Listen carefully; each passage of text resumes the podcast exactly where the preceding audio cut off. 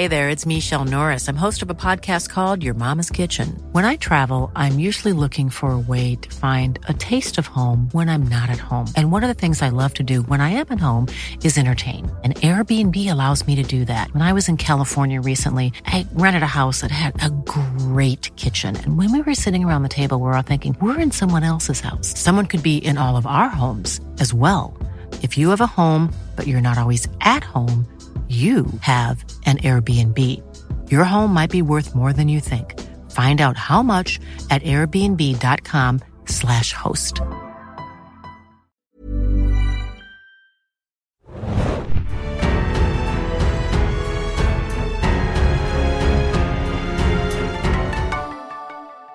Hallo, schönen guten Tag und herzlich willkommen, liebe Leute, zu einer neuen Ausgabe des Serienjunkies Podcast.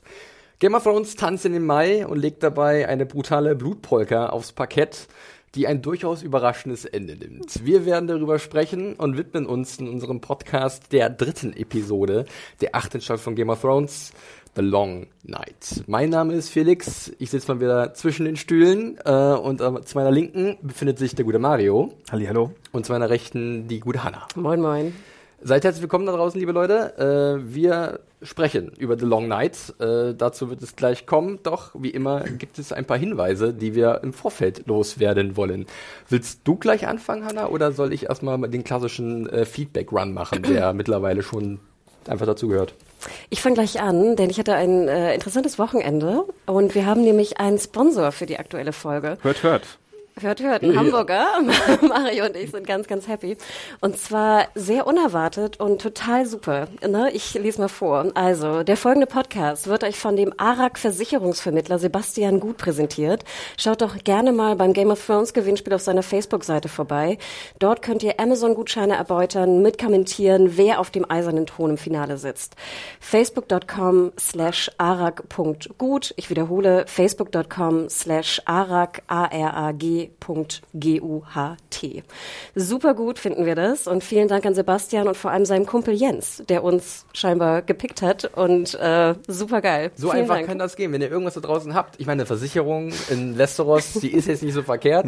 Wenn du mal dein Schwert verlegst oder irgendjemand dir dein Schild klaut oder aber wenn es um Leben und Tod geht, dann ist das vielleicht gar nicht so verkehrt. Die Arak hat als Logo auch so zwei gekreuzte Schwerter. Das ist thematisch auch perfekt. Von daher, also vielen Dank für die Unterstützung, äh, für das Sponsorship, äh, fantastisch. Äh, wir machen gleich weiter noch ein bisschen ein bisschen Feedback. Äh, da fange ich erstmal an und zwar gab es wieder Mails von euch. Da hat uns zum Beispiel mal wieder nach langer Zeit, so hat das selber geschrieben, der Marcel geschrieben. Auch schon mit Blick auf die dritte Episode jetzt, was ihm da so gefallen hat und was ihm nicht so gefallen hat. Ähm, da gab es einen Punkt, den werde ich später nochmal etwas genauer herauspicken, wenn wir bei einem gewissen Teil der Episode sprechen. Schon mal lieben Dank an Marcel äh, für deine Mail. Äh, der Michael Blum bei Twitter hat uns auch einen coolen Beitrag geschickt. Und zwar ist der gerade offensichtlich in Miami und war bei einem Live-Event und hat da die Episode in äh, Gemeinschaft gesehen mit irgendwelchen anderen Game of Thrones-Fans. Und das war sicherlich auch ein kleines Erlebnis. Äh, lieben Dank für die Grüße, Michael. Äh, die gehen natürlich postwendend zurück. Steffen hat uns auch geschrieben. Ähm, der hört uns immer bei seinen Autofahrten. Ja, nicht nur im Zug äh, sind wir zu hören, sondern auch äh, vor dem Lenkrad. Und zwar ist ihm noch eine Kleinigkeit in, äh, bezüglich Tyrion und Brandon aufgefallen, die ja in der zweiten Folge ein Gespräch hatten, was wir nicht wirklich gesehen haben. Und jetzt können wir nachher uns mal so ein bisschen vormerken, ob da vielleicht irgendwas sich, ja, ausgetauscht wurde, ähm, was Teil dieser Episode sein könnte oder was dementsprechend ein bisschen Folgen haben hätte, könnte. Äh, wir schauen mal, äh, wenn wir das nachher vielleicht noch aufgreifen. Franzi hat immer wieder geschrieben, die schreibt immer wieder, vielen Dank dafür. Äh, die hat das mit sehr viel Herzschmerz äh, gesehen und beziehungsweise der Episode so entgegengefiebert. Und dann ist alles so ein bisschen anders vielleicht gekommen. Ähm, auch eine sehr schöne Mail. Danke dafür, Franzi. Ähm, wir werden auch da damit eingehen. Und dann möchte ich noch sehr gerne den, wo ist er, Sebastian erwähnen, denn der hat auch nochmal seine Meinung kundgetan und war vor allem von der Anspannung der Episode sehr angetan, die sich gleich Be- zu Beginn aufbaut. Aber es gab auch so ein paar kleine Dinge, die wir vielleicht auch ansprechen werden, wenn es darum geht, dass einige Charaktere dem Gevatter-Tod vielleicht leicht von der Schippe springen. Äh, schauen wir mal. Das wird, denke ich mal, auch noch Gesprächsthema hier werden in den nächsten paar Minuten, die wir hier für diesen Podcast investieren werden. Ihr seid schon So. in der Zukunft. Ihr könnt auch die Länge dieses Podcasts schauen. Ja. Ihr seid sehr viel wissender als wir. So ist es. Ihr, ihr draußen, die dreieugigen Raben an dieser Welt, die sich da verteilt haben. Hanna macht noch ein bisschen weiter. Genau, noch kurzer Hinweis. Äh, ihr wart auch sehr sweet wieder diese Woche. Und zwar gab es bei iTunes wieder ganz, ganz viele Bewertungen. Unter anderem von Mr. Robin, von Adler Red 81, von HDVDFBZ, von The King of Queens, von Bella Diego und von die drei von der Serientanke. Was ich eigentlich einen super schönen Titel finde für einen Podcast. Also vielen Dank nochmal dafür. Das ist den besten Tankstellenfasan, die man sich vorstellen kann. Kennt ihr das? So Bockwurst mit Brötchen. Tankstellenfasan. Warum Fasan? Ja, weil das ja so ein Edelessen eigentlich ist, Ah. Fasan, aber die Bocki, Bocki aus dem ähm, Kocher ist halt nicht so edel eigentlich. Aber gut. Ich war lange nicht mehr bei einer Tanke, weil in Ich Berlin mit je- Spätis jeden Tag. irgendwie. Ich esse da nur Sushi. Ja, äh, eine Sache habe ich noch und zwar, wir kriegen ja immer Mails und auch sehr viele Zuschriften auf Twitter. Danke dafür, auch unter dem Hashtag SJGOT. Den checken wir auch immer und da sind coole Dinge dabei, coole Hinweise. Äh, Du hast ja auch schon im Vorgespräch gesagt, Hanna, dass da noch ein paar Dinge vielleicht dann vielleicht kommen, die du noch ansprechen willst. Äh, ich habe auch noch eine Nachricht bei Instagram bekommen, tatsächlich, ähm, und zwar von der Caroline. Äh, Ich weiß gar nicht, ob es die Caroline ist aus Halle, kann sein, die uns ja immer so gerne schreibt. Äh, Die hat mich nochmal darauf hingewiesen, dass ich etwas Kleines durcheinander gebracht habe bei der Sache um Duncan, der abgedankt hat. Und zwar ähm, ging es ja um Jenny of Oldstones und dass Duncan für sie ähm, ja seinen, seinen Anspruch auf den Thron äh, ja entsagt hat. Und dadurch ist nicht Aerys an die Macht gekommen, sondern erstmal der Vater von Aerys, Jaehaerys der jüngere Bruder von Duncan sozusagen. Und der war dann sozusagen, ja, der Papa von dem Mad King und dadurch hat es, hat es dann alles einen schrecklichen, schrecklichen Lauf genommen. So, das noch kurz als Korrektur. Vielleicht noch kurz dazu. Ähm, ich habe ja auch, da ich äh, merkte im letzten Podcast, dass ich ja den, den Heckenritter hier, The Hedge Knight, noch nicht gelesen habe, habe ich mal die drei ersten Hedge Knight-Teile gelesen in der Woche. Was auch wirklich sehr, sehr gut geht, weil das sind ja Kurzgeschichten de facto. Also wenn ihr da draußen vielleicht die Bücher nicht lesen wollt oder keinen Bock oder keine Zeit gerade habt auf tausend Seiten, dann lest vielleicht mal den ersten Teil. Und das war mir ja auch nicht so ganz klar, da habe ich so ein bisschen, kam ich auch ins Stolpern. Ähm, der äh, König hat, ähm, also Egg, ne, Egon hat seinen ersten Sohn nach Duncan benannt. Und das war dann der Duncan mit Ah. Jenny of Oldtown. Ah, okay. Interesting, ne? Also da kommt wieder die Verbindung. Ich war nicht ganz falsch, aber ein bisschen falsch. Und Duncan ähm, the Tall war es, ne? Genau, das Ähm, war der Ritter ja. und er hat also seinen ersten Sohn danach äh, genannt. Fand ich sehr interessant. Ich bin durch sehr viele äh, Targaryen, ähm, hier, wie heißt es, äh, Baumstämme Genau. Ja, genau. gegangen. Ähm, und wie gesagt, also ihr da draußen, wenn ihr mal Lust habt, auf 120 Seiten, glaube ich, sind es. Erster Teil ist super sweet. Ich finde, dann lässt es ein bisschen nach, was ganz gut ist, weil jetzt muss ich nicht so lange warten, bis wir die nächsten Bände bekommen von Martin. Ähm, aber ja, sehr sweeter, äh, sehr gut zu lesen. Cool, sehr schön. Ein kleiner Lesetipp. Wie äh, toll. Ungewöhnlich. Ja, wir lesen auch, wir gucken nicht nur Serien. Gut, aber um Serien geht's hier hauptsächlich, und zwar um Game of Thrones, und deswegen beginnen wir mit unserer Besprechung zu The Long Night. Ein Titel, ich bin äh, wie immer ins Büro gekommen, komplett unbefleckt, und Adam hat mich gefragt, kennst du schon den Titel? Ich so, nee, sag mal, The Long Night. Und also, uh, The Long Night, das ist ja sehr interessant. Da gab's ja schon mal eine von vor vielen, vielen tausend Jahren in Westeros, die den ewigen Winter eingeläutet hat beziehungsweise bedeutet hat und die dann abgewendet werden konnte im Zusammenspiel der Children of the Forest und der First Man sozusagen. Äh, tatsächlich wird das ja auch in dem geplanten Spin-off ein Thema sein. Eine Allianz von Menschen und Elfen. Ähm, Hm, kommt mir irgendwie bekannt vor. Äh, ja, und das Interessante ist aber auch, dass tatsächlich George R. R. Martin mal gesagt hat, dass er sich äh, als Titel für das Spin-off tatsächlich The Long Night sehr gut vorstellen könnte. Was glaube ich jetzt so ein bisschen durch ist, weil der Name, weil der Titel halt mit der Episode so ein bisschen verbrannt ist. naja, aber wir haben Anführungszeichen. Ja auch schon äh, hier The Winds of Winter gehabt als Titel und das soll ja auch als Buch Buchtitel, noch kommen Ja. und weiß nicht, ob sie da, ob denen das nicht so ein bisschen egal ist auch. Mhm. Wird man sehen. Auf jeden Fall waren dann gewisse äh, Erwartungen mit diesem Titel bei mir verbunden. Ich weiß nicht, wie es euch ging. Bei dir vielleicht eher, Hanna, weil du ja noch ein bisschen das Buchwissen im Hintergrund hast. Mario, für dich war es ja sicherlich auch kein... Ich, ich, ich wusste schon, was das war. Du Ja. warst ja, gut, wunderbar. Äh, Regie führt diesmal Miguel Sapochnik, äh, ein bekannter Name, äh, hat sowas wie Hard Home gemacht, Battle of the Bastards und was immer gerne mal vergessen wird, was eigentlich, ich glaube, fast nicht so die beste Episode von ihm, wie ich persönlich finde, The Winds of Winter, das Staffelfinale der siebten Staffel. Äh, der sechsten Staffel, Entschuldigung. Ähm, mit einer ganz tollen Szene, das Sept of Baylor und zwischendurch auch wunderbare äh, kleine Momente. Also ähm, wirklich ein Tausendsasser, aber vor allem bekannt für halt sein Talent, Schlachten zu inszenieren und da vielleicht gewisse Momente perfekt rauszufiltern. Und auch sehr sympathisch, wie wir in dem Making-of gesehen haben, finde Ja. ich. Super sympathischer Dude. Das sei wie immer im Vorfeld sofort euch ans Herz gelegt, das Making-of. Ja, da wundert es einen auch nicht, dass sie das The Long Night genannt haben, weil das Making-of besteht dieses Mal im Grunde nur aus Leuten, die rumpupen, wie furchtbar das alles war, die Dreharbeiten. Ich glaube, Emilia Clark sagt an einer Stelle, es waren minus 14 Grad oder waren das Fahrenheit? Ich weiß nicht, wie misst man die Temperatur in Nordirland, also in England? Ich glaube in Nicht Celsius. Doch, ja. Ich glaube. Ah, minus 14 Grad und dann irgendwo in Nordirland. Ja, vor allem in dem Moment liegt Emilia Clark so auf dem Boden, wo ich auch Ja. dachte, dann steh doch wenigstens. Hol dir so einen Heizpilz. Launcht doch hier nicht auf dem Frostboden rum. Ja, wie gesagt, sehr empfehlenswert. Geht auf 40 Minuten dieses Mal. The Game Revealed zu The Long Night. Äh, schaut es euch an, da wird vielleicht einiges klarer. Und generell dieser riesige Aufwand, der betrieben wurde, wie bereits erwähnt, 55 Nächte haben sie gedreht. Äh, hunderte von Extras waren im Einsatz und direkt auch auf einmal äh, im Bild zu sehen. Ähm, es war eine sehr, sehr lange Schlacht, die längste in der Geschichte der Serien überhaupt. Anscheinend auch im Filmbereich, wobei im Filmbereich jetzt irgendwelche Puper rumkommen und irgendwelche obskuren Filme von was weiß ich wie vielen Jahren rausholen, die wesentlich längere Schlachten hatten. Krieg und Frieden von 1969. Die russische Version. Ich habe jetzt Mario natürlich nicht indirekt als Puber bezeichnet, aber er ist natürlich sofort parat da mit der Information. Äh, Drehbuch wird auch geschrieben von David Benioff und Debbie Weiss, also die beiden Macher. Äh, da ist jetzt auch nichts Neues. Und die Laufzeit beträgt halt 82 Minuten. Das ist damit auch die längste Episode, die Game of Thrones jemals vorgebracht hat. Merkt Ja, man auch. Damit, ja, merkt man auch. Da gebe ich Mario schon mal ein bisschen recht. Wir beginnen, wie immer, mit dem Intro. Was sehen wir? Ist euch etwas aufgefallen? Das ist jetzt schon wieder ein Tag her. Jemand sieht das Ähm, also, Äh, Kleiner Tipp, wir fangen mit den Namen an. Die Credits. Wer ist in den Namen zu sehen wer, oder wer ist nicht zu sehen? Das ist ja immer schon mal so Ja, eine kleine äh, Vorabinformation. Lina Heddy war schon mal wieder Missing in Action. Macht schon wieder Pause. Ja.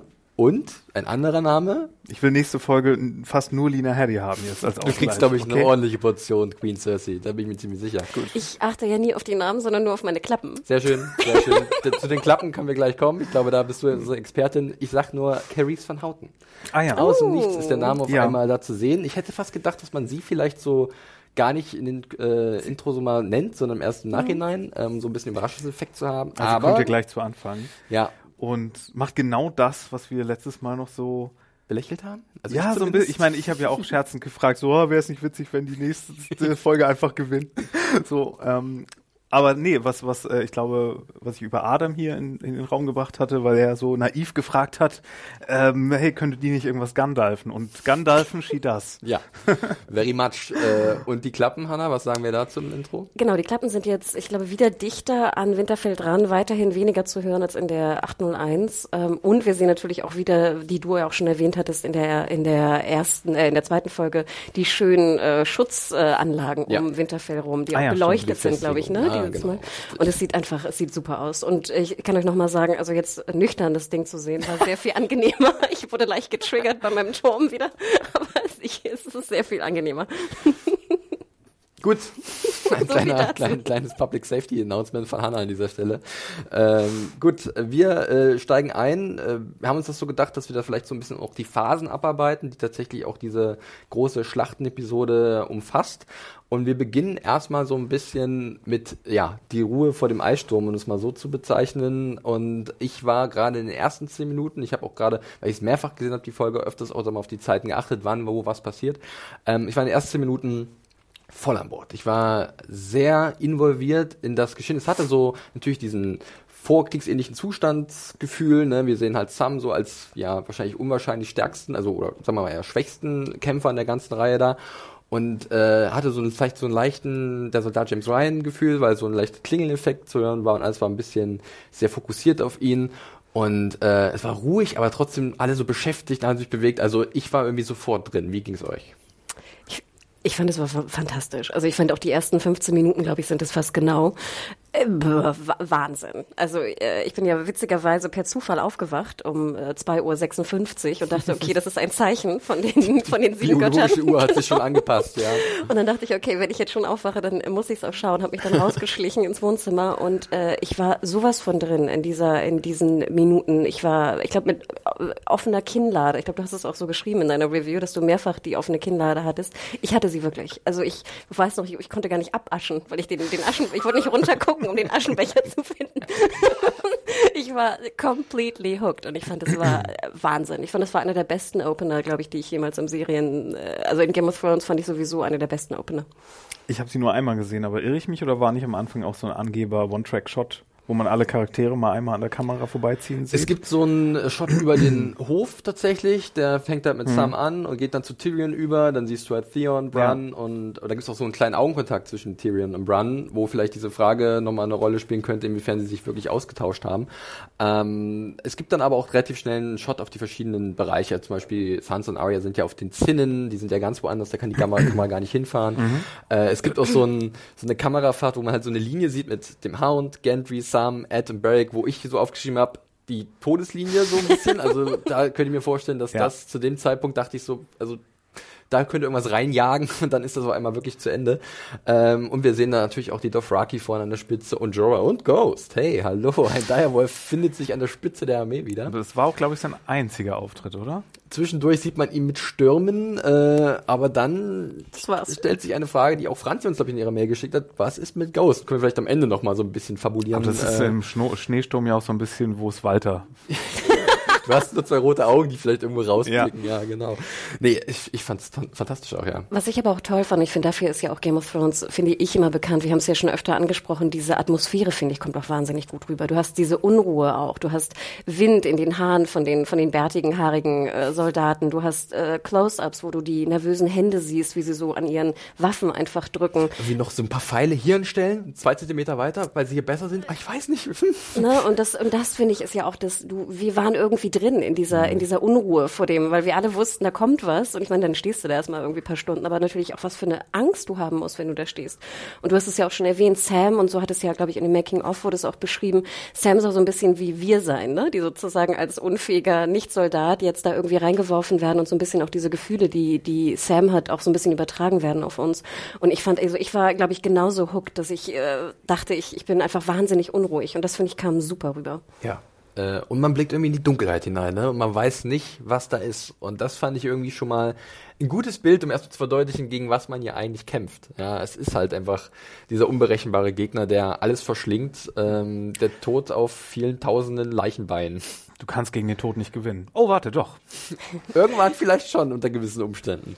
Ähm, diese Anspannung wird dann ein bisschen durchbrochen durch eine Gestalt, die da am dunklen Horizont äh, auf Winterfeld zureitet. und da dachte ich im ersten Moment, okay, macht jetzt so ein White Walker erstmal, stupst da mal so ein bisschen an und guckt, was so abgeht. Ich dachte auch, das wäre so ein Sprachrohr White Walker, der uns jetzt noch so ein bisschen Mit so einer weißen Fahne. Niner, Niner. Oder dass sie halt so ein bisschen vielleicht den White Walker, den ersten, den wir so richtig mal gesehen haben, als Sam an der Fist of the First Man war, der halt so sein Speer gehoben hat und so laut geschrien mhm. hat, dieses Kreischen, ja. das geht ihm durch Mark und Bein, das wäre nochmal so ein schöner Callback gewesen. Aber nein, es ist Melisandre die rote Priesterin. Ähm, okay, nehmen wir erstmal hin, dass sie da irgendwie da ist. Oder war das für euch eher zweitrangig?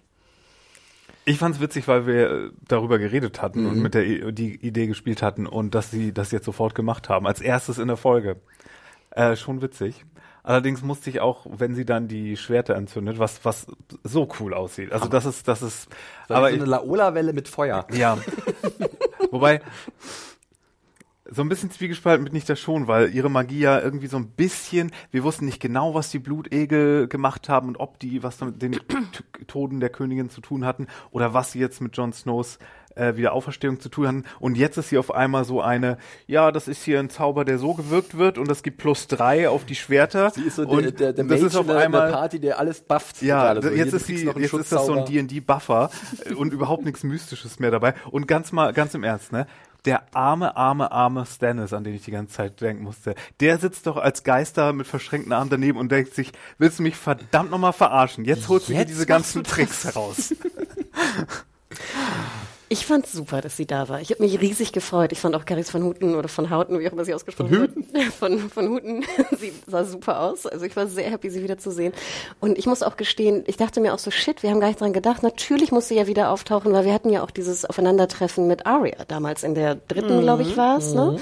Bei den, was war das hier? Uh, Dudes Without Die, Banners. Äh, genau, Brotherhood Without Banners, richtig. Um, ähm, und dann dachte ich mir, shit, da hätten wir ja auch irgendwie natürlich drauf kommen können. Und ähm, ich fand's super. Also ich gebe dir absolut recht, diese Schwert Entzündungs, Schwertentzündungsszene war super, wobei ich mich dann auch fragte, haben die Dothraki eigentlich gar keinen Dragon Dragon Glass? Nur mal so. Ich habe tatsächlich in einer Szene, da darf ich jetzt nichts Falsches sagen, ähm, war mir so, als hätte ich mal einen Arak äh, das ist ja diese schwungvolle Waffe, mit äh, Dragonglass beschichtet gesehen. Aber das dürfte sicherlich ausschließen. Ein Dragonglass Arak, also der, der entzündet wurde, war ja offensichtlich nur aus Metall, so sah es zumindest aus. Aber dass einige davon vielleicht auch überzogen sind. Ähm, wir wissen ja auch nicht richtig, wir haben ja keine Tonnenangaben bekommen, wie viel Dragonglass da ist. Da ist es logistisch, da ist irgendwie der, der Zeugwart nicht so richtig auf, auf Achse gewesen, hat uns keine guten Zahlen geliefert. Aber ähm, ja, so oder so. Ich weiß nicht. Vielleicht haben es welche, manche nicht. Und dann tat es mir auch ein bisschen leid, dass Sir Jorah kein Flammenschwert kriegt. Er hat ja Valyrian-Stil. Und das Flammenschwert, das ist nur das von Barrick. Das ist sein Alleinstellungsmerkmal. Also sorry. Aber ich habe auch sehr gelacht, wie er dann sagte, Arak schafft die. Was scheinbar irgendwie zieht eure Schwerter. Das kann er nur meinen. ich fand's super. Und ich will ja auch Melisandre dann so das, das, das, den, das Arak, den Arak so anfasst und ja. ach, es ging mir durch und durch. Der Sponsor? Ach ja, stimmt. Uh, was geht jetzt auf einmal ab? Cross-Mo-Promo. Äh, genau, Vertical Integration. so machen wir das. äh, ja, und dann äh, wird Melisandre auch erstmal reingelassen. Fand ich auch, war ein sehr schöner Shot von oben vom mm. Tor. Man sieht ihren Schatten so rein. Das war auch so, weil sie ja immer so mit so Licht assoziiert wird und Feuer und dieses Schatten und natürlich das Schattenbaby. Wir erinnern uns alle so ein bisschen an Staffel 2, ne? Ähm, und äh, dann gibt es natürlich den Moment mit Davos, wo auch eigentlich nur viel über Blicke getan wird und sie auch gesagt, keine Bange, Digga, äh, du musst mich nicht töten, meine Zeit ist eh bald dran. Und dann ist dieser Austausch mit Arya da. Und da kommt das, glaube ich, für viele Leute zurück, ne? Oh, stimmt, da war was. Sie, sie wollte auch Rache üben an Melisandre, weil sie hat halt Gendry gekauft und sie hat ihn dann ihm weg, äh, ihr weggenommen, so ein bisschen. Also da ist schon ein bisschen äh, wieder im Hintergrund, was da so ein bisschen arbeitet. Ich hatte das überhaupt nicht mehr auf dem Schirm, Nein? dass die sich getroffen haben. Ja. Als die Szene mit Arya und Melisandre am gegen Ende kam, dachte ich, was wollen die mir jetzt damit sagen? War, war ist sie jetzt ein Faceless Man und sie ist Serial Pharrell gewesen? Ich stand, das war so, so, peinlich im Nachhinein, weil ich das wirklich nicht mehr auf dem Zettel hatte. Das ist du bist ja auch vielleicht dann, auch mittendrin und deswegen so viele andere Gedanken. Also da kann man das, glaube ich, schon mal. Nee, das war aber auch eine Szene, die bei meinem Halb-Rewatch äh, nicht nochmal aufkam. Ah, deswegen so. hatte ich diese ganze mit ich sehe eine Dunkelheit in dir, äh, auch nicht mehr auf dem Schirm. Jada, jada, jada. äh, ja, und dann geht's ja eigentlich schon los. Und jetzt kommen wir ja langsam in den Bereich, äh, wo wir schon die ersten taktischen Fragen aufwerfen können. Äh, die Dothraki packen es an, äh, haben ihre Lichtschwerter oder Lichtaraks in die Höhe gereckt. Aber Hanna, du hast noch, du glaub, sehen, den Finger auf mich. Ich glaube, wir sehen noch vorher John und Danny, oder? Auf dem Hügel, Stimmt, den Shot. Sie überschauen das Schlachtfeld. Also ja. da, ich fand, das war die, da ging's mir wieder, oh, was für ein, was für eine View, oder? In diesem Mondscheinlicht dann Danny und John, wie sie sozusagen auf dem Hügel nebenan äh, sich hinstellen und du siehst dieses, dieses Flammen-Arak-Meer und Winterfell, und also äh, diese halt, diese totalen fand ja. ich, waren sowieso ja. atemberaubend. Und dann ist ja wirklich äh, all hell breaks loose, wie man so schön sagt. Und ich fand das auch so beeindruckend, wie dann dieses Flammenmeer sich bewegt hat. Und dann kommen noch irgendwie Trebuchets dazu und äh, Feuerbälle und alles ballert ins Nichts, in diesen riesigen Schlund der Dunkelheit, in der Hoffnung, irgendwas zu treffen. Und wir sehen nur bei dem Einschlag von diesen Feuerbällen, dass da irgendwas ist, dass da irgendwas rumkreucht. Und auf einmal, ich habe den Namen mal rausgeschrieben, der gute Kono, das ist der eine Dothraki, den wir öfters mal gesehen haben, ein bisschen prominenter, gespielt von Stas Nair. Ähm, ist kurz davor, in die Dunkelheit einzutauchen. Hallo, hier ist ein Riese. Und das war's dann aber auch schon. Das gehört nicht zu den fünf besten Sachen im Leben. Nee, tatsächlich nicht. Äh, das war da ein ziemlich unschönes Erlebnis für die wahrscheinlich. Und äh, ja, es war ein epischer Aufgalopp im wahrsten Sinne, aber man fragt sich natürlich auch, warum, wie, wie, warum, wie, was soll das? Warum war, war das die Idee? Habt ihr euch damit gleich beschäftigt oder habt ihr versucht, einen Ansatz zu finden, warum sie es so gemacht haben? Ich musste während der ganzen Anzali Dothraki-Sache sehr an diesen einen South Park-Moment denken, wo Chefkoch irgendwie im 16. afroamerikanischen Kanonenfutterbataillon irgendwie in der Armee sitzt. Und weil, ich weiß nicht, so, also sowohl Winterfell als auch die Serienmacher verbraten beide Armeen hier auf eine sehr seltsame Art. Irgendwie die Dothraki am Anfang, so das ist ein Plot-Element, wir wissen nicht mehr, die kommen jetzt einfach weg. Und ähm, die Unsullied, während dann die, die in Anführungszeichen wichtigen Leute nach Winterfell versuchen reinzuflüchten, um sich zurückzuziehen. Ähm, das ist wahrscheinlich eher, weil die irgendwie als Plot Elemente nicht mehr wussten, was sie mit denen sonst anfangen sollen. Aber es, es hat natürlich, wie du immer sagst, ein Geschmäckle. Weil das sind nun mal die einzigen braunen und schwarzen Leute hier in der Geschichte. Und wenn die hier wie auch, äh, keine Ahnung, realhistorisch dann eher Kanonenfutter sind, da ist das schon so ein bisschen doof und weird. Ähm, mhm. Und ihr braucht jetzt nicht schreiben, dass ich glaube, dass äh, Benioff und Weiß Rassisten sind oder sowas, aber schlimm sind ja immer diese kleinen implizierten Dinge, über die Leute nicht so genau nachdenken, die dann aber trotzdem da sind und Sachen trotzdem problematisch machen. Und das ist hier definitiv passiert. Und ja, aber genau, äh, die, ob du jetzt darauf hin wolltest, dass Danny und John nichts mit den Drachen Genau, gemacht da, haben oder da guckt der Hannah auch schon so, genau richtig. Wie dann Ja. vielleicht, vielleicht hast du da eine Meinung zu Hannah, ähm, ob du den Plan mit dem Dothraki ein Stück weit nachvollziehen konntest oder ob es für dich ähnlich sich komisch angefühlt hat, warum die halt dieses Himmelfahrtskommando starten. Also natürlich war es komisch und ich gebe da Mario hundertprozentig recht und es gerade in der Doppelung mit den Anzalit war es doppelt komisch. Mhm. Also dass die dann halt draußen so die Vorfront machen Dafür, müssen. wie die beäugt wurden von den ganzen Nordleuten. Und Das die, kommt noch dazu. Und die, und die Sie- sterben für sie bereitwillig. Sie hätten diese ganze Rassismus-Sache überhaupt nicht aufmachen müssen, aber das haben sie so halb, aber auch nicht richtig die Folgen davor. Deswegen hat es noch ein bisschen mehr Geschmäckle sogar. So, ja. Andererseits muss man auch sagen, ich meine, es sind nun mal die beiden besten Armeen, die sie haben. Sie haben ja nur 62 äh, hier äh, Mormon-Krieger Die und kämpfen mit der Stärke von zehn. Du musst mir das kampflogistisch nicht erklären. Ich verstehe schon, Genau, warum genau. das so ist, aber ne? Nee, aber ich, ich gebe dir recht, es, Du weißt, es hatte das berühmte Geschmäckler auf jeden Fall. Äh, natürlich, in dem Moment, als ich sah, war ich natürlich einfach fasziniert, wie man dann diese kleinen Lichter sieht, die dann einfach so ähm, äh, verblassen. Die letzte Glühbirne. Ja, das war das war tatsächlich sehr effektiv zu zeigen, dass da sehr gefährlich da hinten in der Dunkelheit Dothraki was rum- Screamers, weil man wirklich wieder Mucksmäuschen So, und wir sehen dann, glaube ich, noch ein verwirrtes Pferd, was zurückreitet. Und ich glaube, noch einmal Sir Jorah irgendwie so völlig fertig schon mit seinem, ja. Nicht gut. Komm, wir gehen am besten rein. Ähm, Ich glaube aber, der Plan war ursprünglich auch ein anderer und der fällt erst auseinander, wenn Danny dann sagt, äh, meine armen Dothraki und ich, ich stürme jetzt rein. Exakt. Das wurde in Inside the Episode auch nochmal von äh, DB Weiss ganz klar so gesagt. Ja. Die Idee war anscheinend, mit der Dothraki-Kavallerie ähm, ja, den Vorstoß zu wagen und nicht äh, zu warten, was passiert und damit auch den Night King ein bisschen vielleicht aus der Reserve zu locken und dann mit den Drachen den Night King gezielt anzugreifen. Daenerys sieht dann natürlich, wie ihre Dothraki halt ähm, ums Leben kommen und abgestattet werden und fühlt sich dann herausgefordert zu sagen, ja, wir müssen jetzt eingreifen und das ist ja dann im Endeffekt auch gut. Ich glaube, es hätte keinen Unterschied, sie muss ja dann auch, weil sonst wäre das noch schneller zu Ende gewesen. Und das ist im Ähm, Grunde auch der gleiche impulsive Schritt, den John beim Battle of the Bastards gemacht ja, hat. so ein bisschen habe ich dann auch überlegt tatsächlich. Äh, der sich dann auch halt verleiten lassen, ähm, weil er gesehen hat, dass jemand, der ihm nahesteht, beziehungsweise mit Rickon war es ja jemand, der vielleicht ein bisschen persönlicher ihm nahestand, Mhm. wobei wir da die Beziehung auch nie so richtig ausgearbeitet bekommen haben.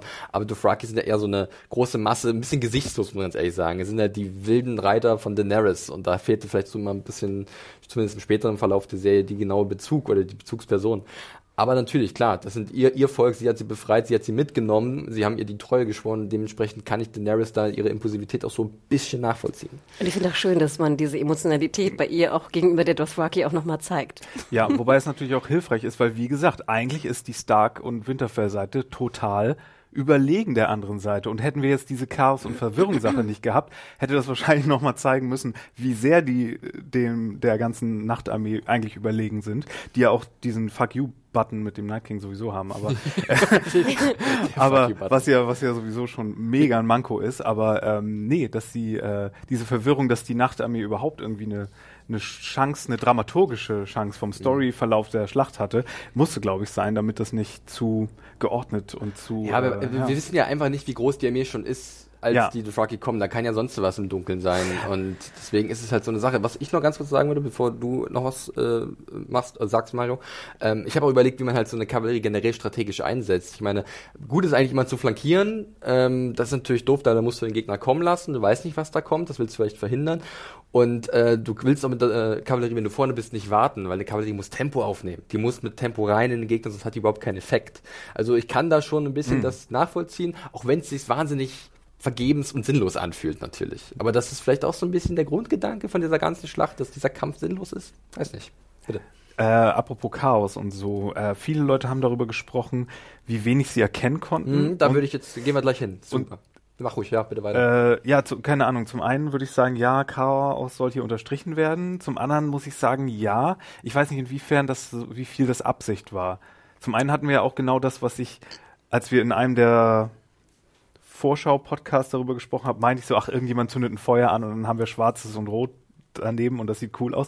Das hatten wir ja hier. Ich habe aber auch von Leuten gehört, komischerweise, die sehr moderne Fernseher haben, die erst bis zu ein Jahr alt sind und dass es bei denen nicht so blurry aussah, weil es liegt, glaube ich, nicht am Schwarzwerk, den, den äh, ja Flachbildfernseher nicht so gut haben wie zum Beispiel Röhrenfernseher damals, äh, sondern ich glaube, das ist einfach für sehr, sehr, sehr moderne Fernseher optimiert gewesen, hat nicht diesen Schliereffekt. Weil mein Fernseher ist ungefähr fünf Jahre alt und da habe ich auch ganz oft mich nach vorne gelehnt und mit den Augen zugekniffen und weil das irgendwie... Das ist, das ist die große Frage auch, ja. die diese Episode um, äh, umgibt tatsächlich, was man oft gelesen hat, was auch relativ schnell wieder zu einem Meme geworden ist, die Dunkelheit, die Unübersichtlichkeit der Episode. Hanna, wie hast du es denn bei dir gesehen? Also ähm, wie hast du es generell wahrgenommen und wie hat es dein, dein Endgerät wieder Und wie alt ist dein Endgerät?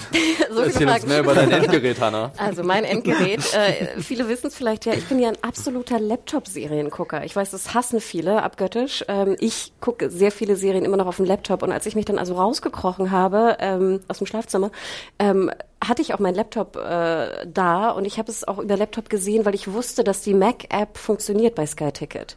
Ne? Also weil denkt dran, die Sky Ticket Leute äh, können ja auch live schauen um drei. Sonst müsst ihr warten, bis es hochgeladen wurde. Und ich dachte mir, okay, shit, wenn die Folge über 80 Minuten geht, wird es ein bisschen dauern. Und ich glaube, als die Folge durch war, war es auch die nächsten 20 Minuten noch nicht bei Sky Ticket mhm. drin, also um halb fünf. So, deswegen dachte ich, okay, Hanna, keine, weißt du, du hast nur noch vier Minuten Zeit, ne? Ähm, du musst jetzt einfach auf den Laptop gucken, ähm, so. Und äh, ich fand, es war okay, aber auch relativ dunkel, klar. Wir haben aber dann gestern Abend nochmal auch mit Freunden ist auf dem Fernseher geguckt und wir haben zum Beispiel einen sehr alten Fernseher, einen alten, ich will die Marke jetzt nicht nennen, aber ich glaube, der ist bestimmt irgendwie acht Jahre alt, ähm, der aber sehr hell eingestellt ist wegen dem ganzen Zocken. Und ich zum Beispiel bin auch jemand, der immer, wenn ich irgendwas spiele, so wenig sehe. Deswegen ist der sehr hell eingestellt.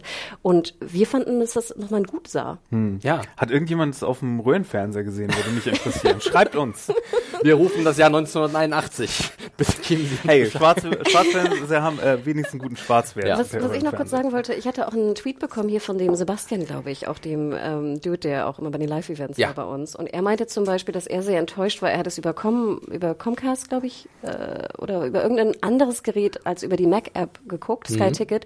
Und er hatte keine Möglichkeit, auf Englisch zu schalten. Mhm. Und das tat mir natürlich extrem leid. Also, wie gesagt, ich weiß nicht, wie das bei jetzt auf den ganzen Endgeräten ist. Auf Mac auf jeden Fall funktioniert's. Du kannst auf Englisch schauen, auch live dann nachts. Aber ja, also bei mir war es ja so, ich sehe es ja immer erstmal in der Redaktion am Vormittag und äh, das ist dann am PC und da sitze ich natürlich relativ nah dran und da hatte ich null Probleme gehabt. Ich habe die, die, Kritik nicht so richtig nachvollziehen können. Also ich war, ich habe es durch zum einen auch als Stilmittel wahrgenommen, logisch, mhm. das hat Mario schon angedeutet, aber zum anderen war ich auch äh, dann nicht zu sehr überfordert. Dann habe ich es nochmal später am Abend mit ein paar Freunden gesehen auf dem Fernseher und der Fernseher ist ein bisschen moderner und da wird jetzt so eine kleine Gegenthese, weil der hat die ganze Zeit versucht, mit äh, so einem dynamischen Licht Dunkelheit auszugleichen. Ah, und das, das, muss, das ja. hat mich dann, weil ich habe die Folge dann noch mal bei mir zu Hause auf dem großen Fernseher.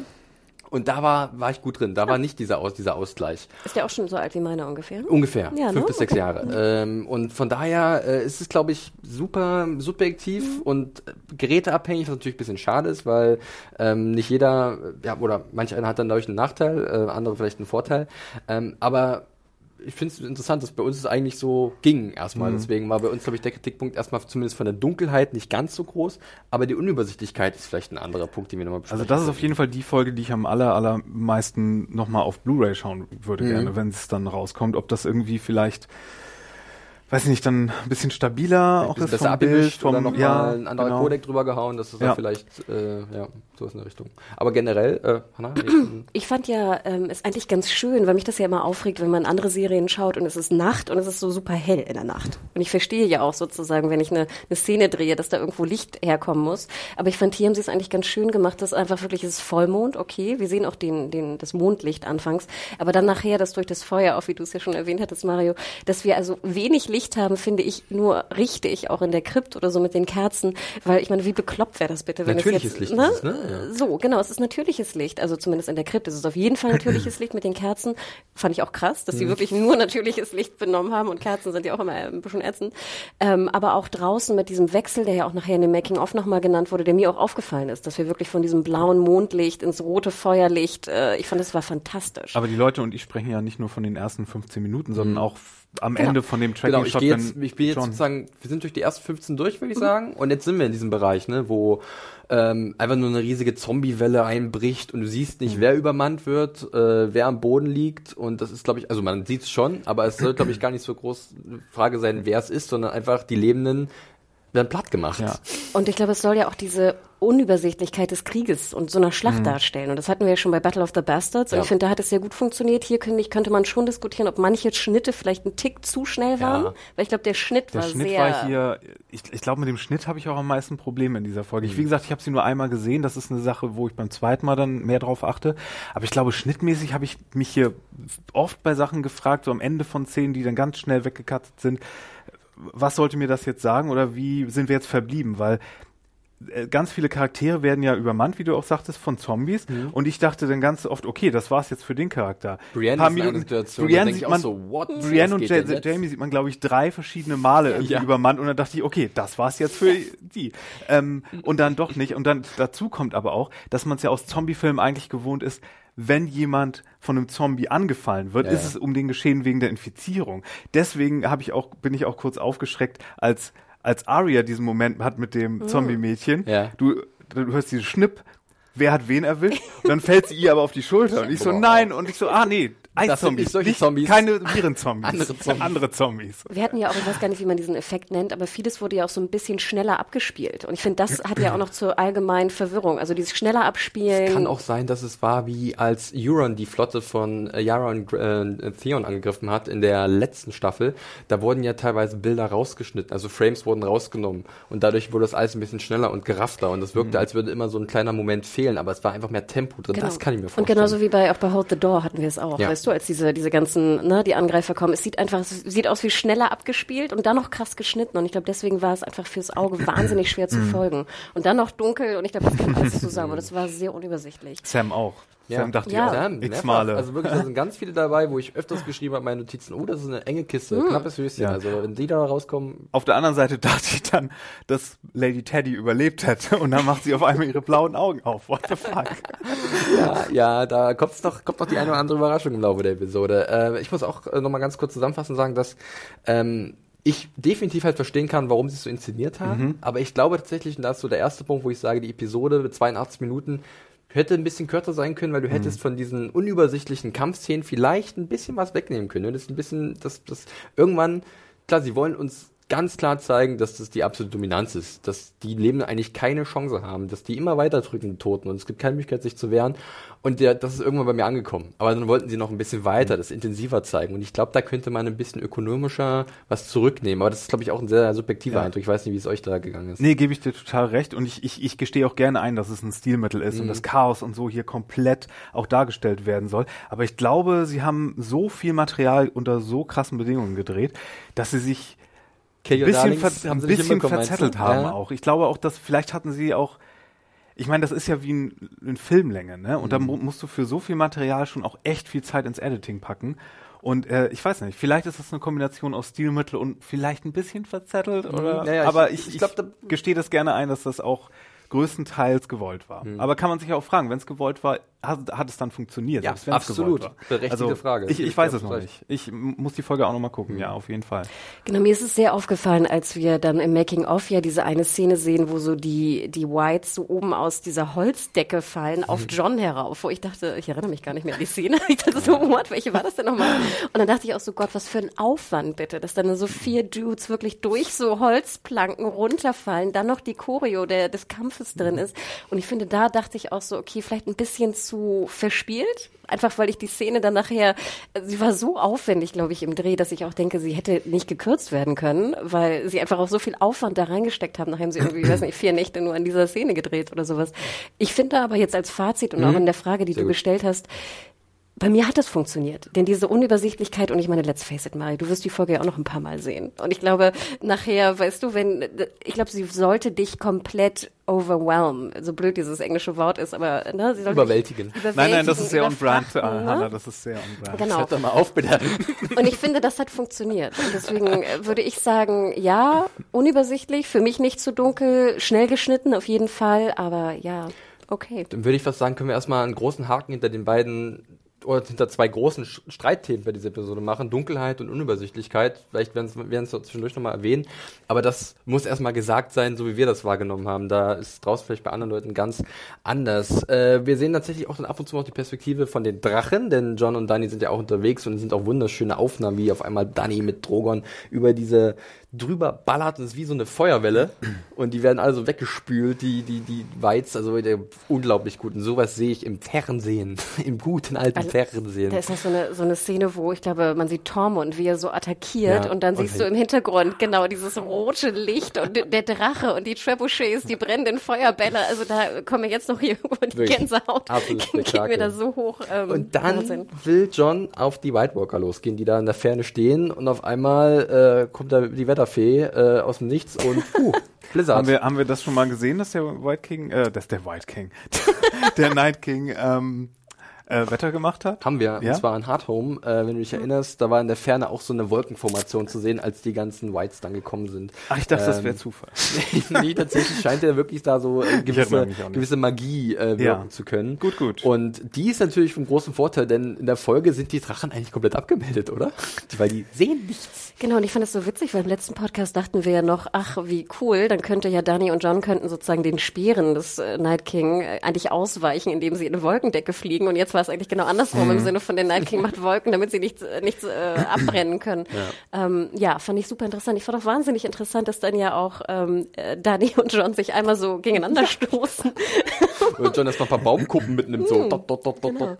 Er fährt ja noch nicht so lang. Ja, und dann merkt man ja auch, ich meine, klar, dass natürlich, Learner. wenn du nichts siehst, wir, wir kennen es ja auch, so blöd es klingt, aus dem Krieg, ne, das einfach auch, ja, so, es sind ja fast wie Bomber, ne, Ja. also die, die Bomben irgendwie liegen, aber natürlich, wenn du nichts siehst und da auch äh, kein Feuer gemacht werden kann, dann ist es relativ obsolet. Ja, so sieht's aus. Ich habe euch auch ganz kurz erinnert gefühlt an diesen einen wunderbaren Shot aus Mad Max Fury Road, wo diese riesige Wolkenwand mit Blitzen so sich aufbaut und die da reinfahren. Das ist, glaube ich, eines der Bild des Films, also eines der Bilder des Films. Und auf einmal sah auch das in Game of Thrones, weil da kam dieses Rote von dem Feuer, dieser blaue Blizzard und dann die Drachen, die so durchsegeln. Also da war ich relativ zufrieden, muss ich sagen. Ich fand auch krass, ich meine, wir sehen im Making-of, aber ich dachte ja auch, dass viel von diesen Schneeflocken oder diesem ganzen, sag ich mal, Müll, der da durch die Gegend fliegt, dass der eigentlich alles gefaked ist. Aber du siehst ja im Making-of, wie so ein Dude immer mit so einer Schaufel und so einem Eimer da neben so einem Ventilator steht und immer so Kram da reinwirft, der auch ziemlich, Kamelle. der auch ziemlich schwer aussieht. Ich dachte mir so, holy shit, wie aufwendig bitte. Tja, der hat sieben Jahre lang am Set von Game of Thrones äh, nicht Scheiße, sondern Schnee geschaufelt. Auch schön. Äh, das kann er sich aufs Resümee packen. Äh, ja, also die, äh, die Schlacht ist mitten im Gange und äh, wir springen jetzt erstmal so ein bisschen weg vom Feld in Richtung Krypt oder Krypta. Äh, da wird Sansa hingeschickt von Arya, kriegt vorher noch ein kleines Messerchen mit und welcher Satz fällt, Mario? Ähm, Stick in. with ah, pointed with the sticky end. end. Nein. Sehr gut. Ja, das war irgendwie ein bisschen, ich habe ein bisschen damit gerechnet, dass irgendwann dieser Satz nochmal fallen muss. Ähm, Fandst du es schlimm? nicht unbedingt. Ich auch nicht, Also ich fand, es gesagt. war okay. Bei Mario so ein bisschen, hättest du auch darauf verzichten können. Aber ich kann es auch verstehen. Es war, es fand sich zu aufdringlich. War in Ordnung. Und dann sind wir schon so ein bisschen in der, äh, ganz kurz das erste Mal in der Krypt, äh, springen wir erstmal ganz kurz dahin. Und da ist die Stimmung erstmal so ein bisschen, sagen wir mal, eher überschaubar. Und ich habe das Gefühl, dass Sansa auch weiß, dass sie jetzt irgendwie ein bisschen Hoffnung verbreiten muss durch, durch ihr Auftreten, weil alle merken, okay, jetzt kommt sie runter. Was geht denn da oben ab? Ja, ja, ach, eigentlich ist noch alles ganz gut, ne? Also man merkt schon, da ist äh, eine gewisse Angst definitiv spürbar. Ich fand es aber auch ganz gut, dass sie jetzt nicht so die, die Königin oder die Wardeness of the North rauslässt, sondern dass du auch merkst, dass sie einfach auch Schiss hat. Ne? Und ich fand, das kam auch ganz gut rüber. Also, dass ne, sie auch jetzt einfach ein bisschen Schiss hat, was da oben los ist. Und wir sehen ja auch so einen ganz äh, kauernden Wahres da so in der Ecke hocken. Ähm, und äh, ich fand wieder Sansa super. Hätte die irgendjemand noch dran erinnern können, während die so in ihrem Selbstmitleid, oh, wir sind so schwach und können nichts machen. Ohne eure diplomatische Vorarbeit hätte es hier nicht diese Zusammenkunft der verschiedenen Armeen gegeben und die hätten hier alle nicht überlebt. Ähm, dieser Fokus auf die Kampffähigen ist hier Ich äh, überlege so ein gerade, bisschen wollen wir, wollen wir jetzt mal vielleicht über die Krypt an sich sprechen? Ja. Da hätte ich Bock drauf, eben, dass wir das mal komplett abhandeln, weil ich muss sagen, das war für mich einer der Schwachpunkte der Episode. Ich hatte mich ein bisschen drauf gefreut, dass wir halt da mal, mal so einen schönen Abstecher machen von dem großen Getümmel draußen, was wir auch gemacht haben. Aber das Einzige was, und das Einzige, das hört sich an, als wäre es nur das gewesen, und es war auch gut, dass wir es hatten, weil wunderschöne Momente zwischen Sansa und Tyrion, gerade der Abschlussmoment zwischen den beiden fand ich sehr herzzerreißend und zwischendurch haben sie ein nettes kleines Gespräch. Aber an und für sich, das waren die beiden Figuren, die da einen Ton angegeben haben. Kurz hat Missandei hat nochmal kurz rumgepupt. Äh, Zu Recht. Ja, vollkommen legitim, ja. Aber irgendwie hatte ich mir mehr erhofft, gerade, dass du da noch Varys hast. Du hast, äh, hättest vielleicht noch andere reinpacken können. Die hättest du ein bisschen wichtiger machen können, die Krypt. Wie Ja, ging's du, euch? du hattest ja Gili, du hattest, wie sie, Tila oder so, unsere Tila, kleine ja, Mädel, die sehen wir ja auch Mädel. noch mal.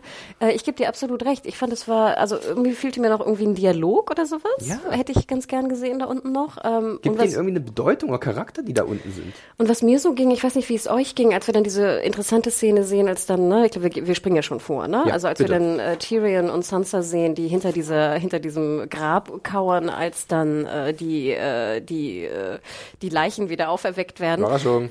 Ähm, fand ich es erstmal schade, dass wir die Leichen nicht sehen, weil ich immer denke, ich hätte zu gern einfach jetzt einen Ned Stark ohne Kopf gesehen, ich hätte eine Lyanna Stark gesehen, also irgendwie. Keine wären- Leichenschänderei hier, Das bitte. wären die einzigen Leichen oder Whites gewesen, die ich gern gesehen hätte, sagen wir so. Ich Und- glaube, sie wollten da so ihren, ja, having the cakes and eating it too, weil sie wollten diesen coolen Zombie-Moment in der Krypt haben, aber sie wollten nicht diese heilig, quasi heilige Liana-Figur irgendwie entweihen. Man sieht Und ja dann, ihre Figur so stehen. so ja, so, ja, genau, das so, wollten sie nicht anpacken. nicht an. Das lassen wir.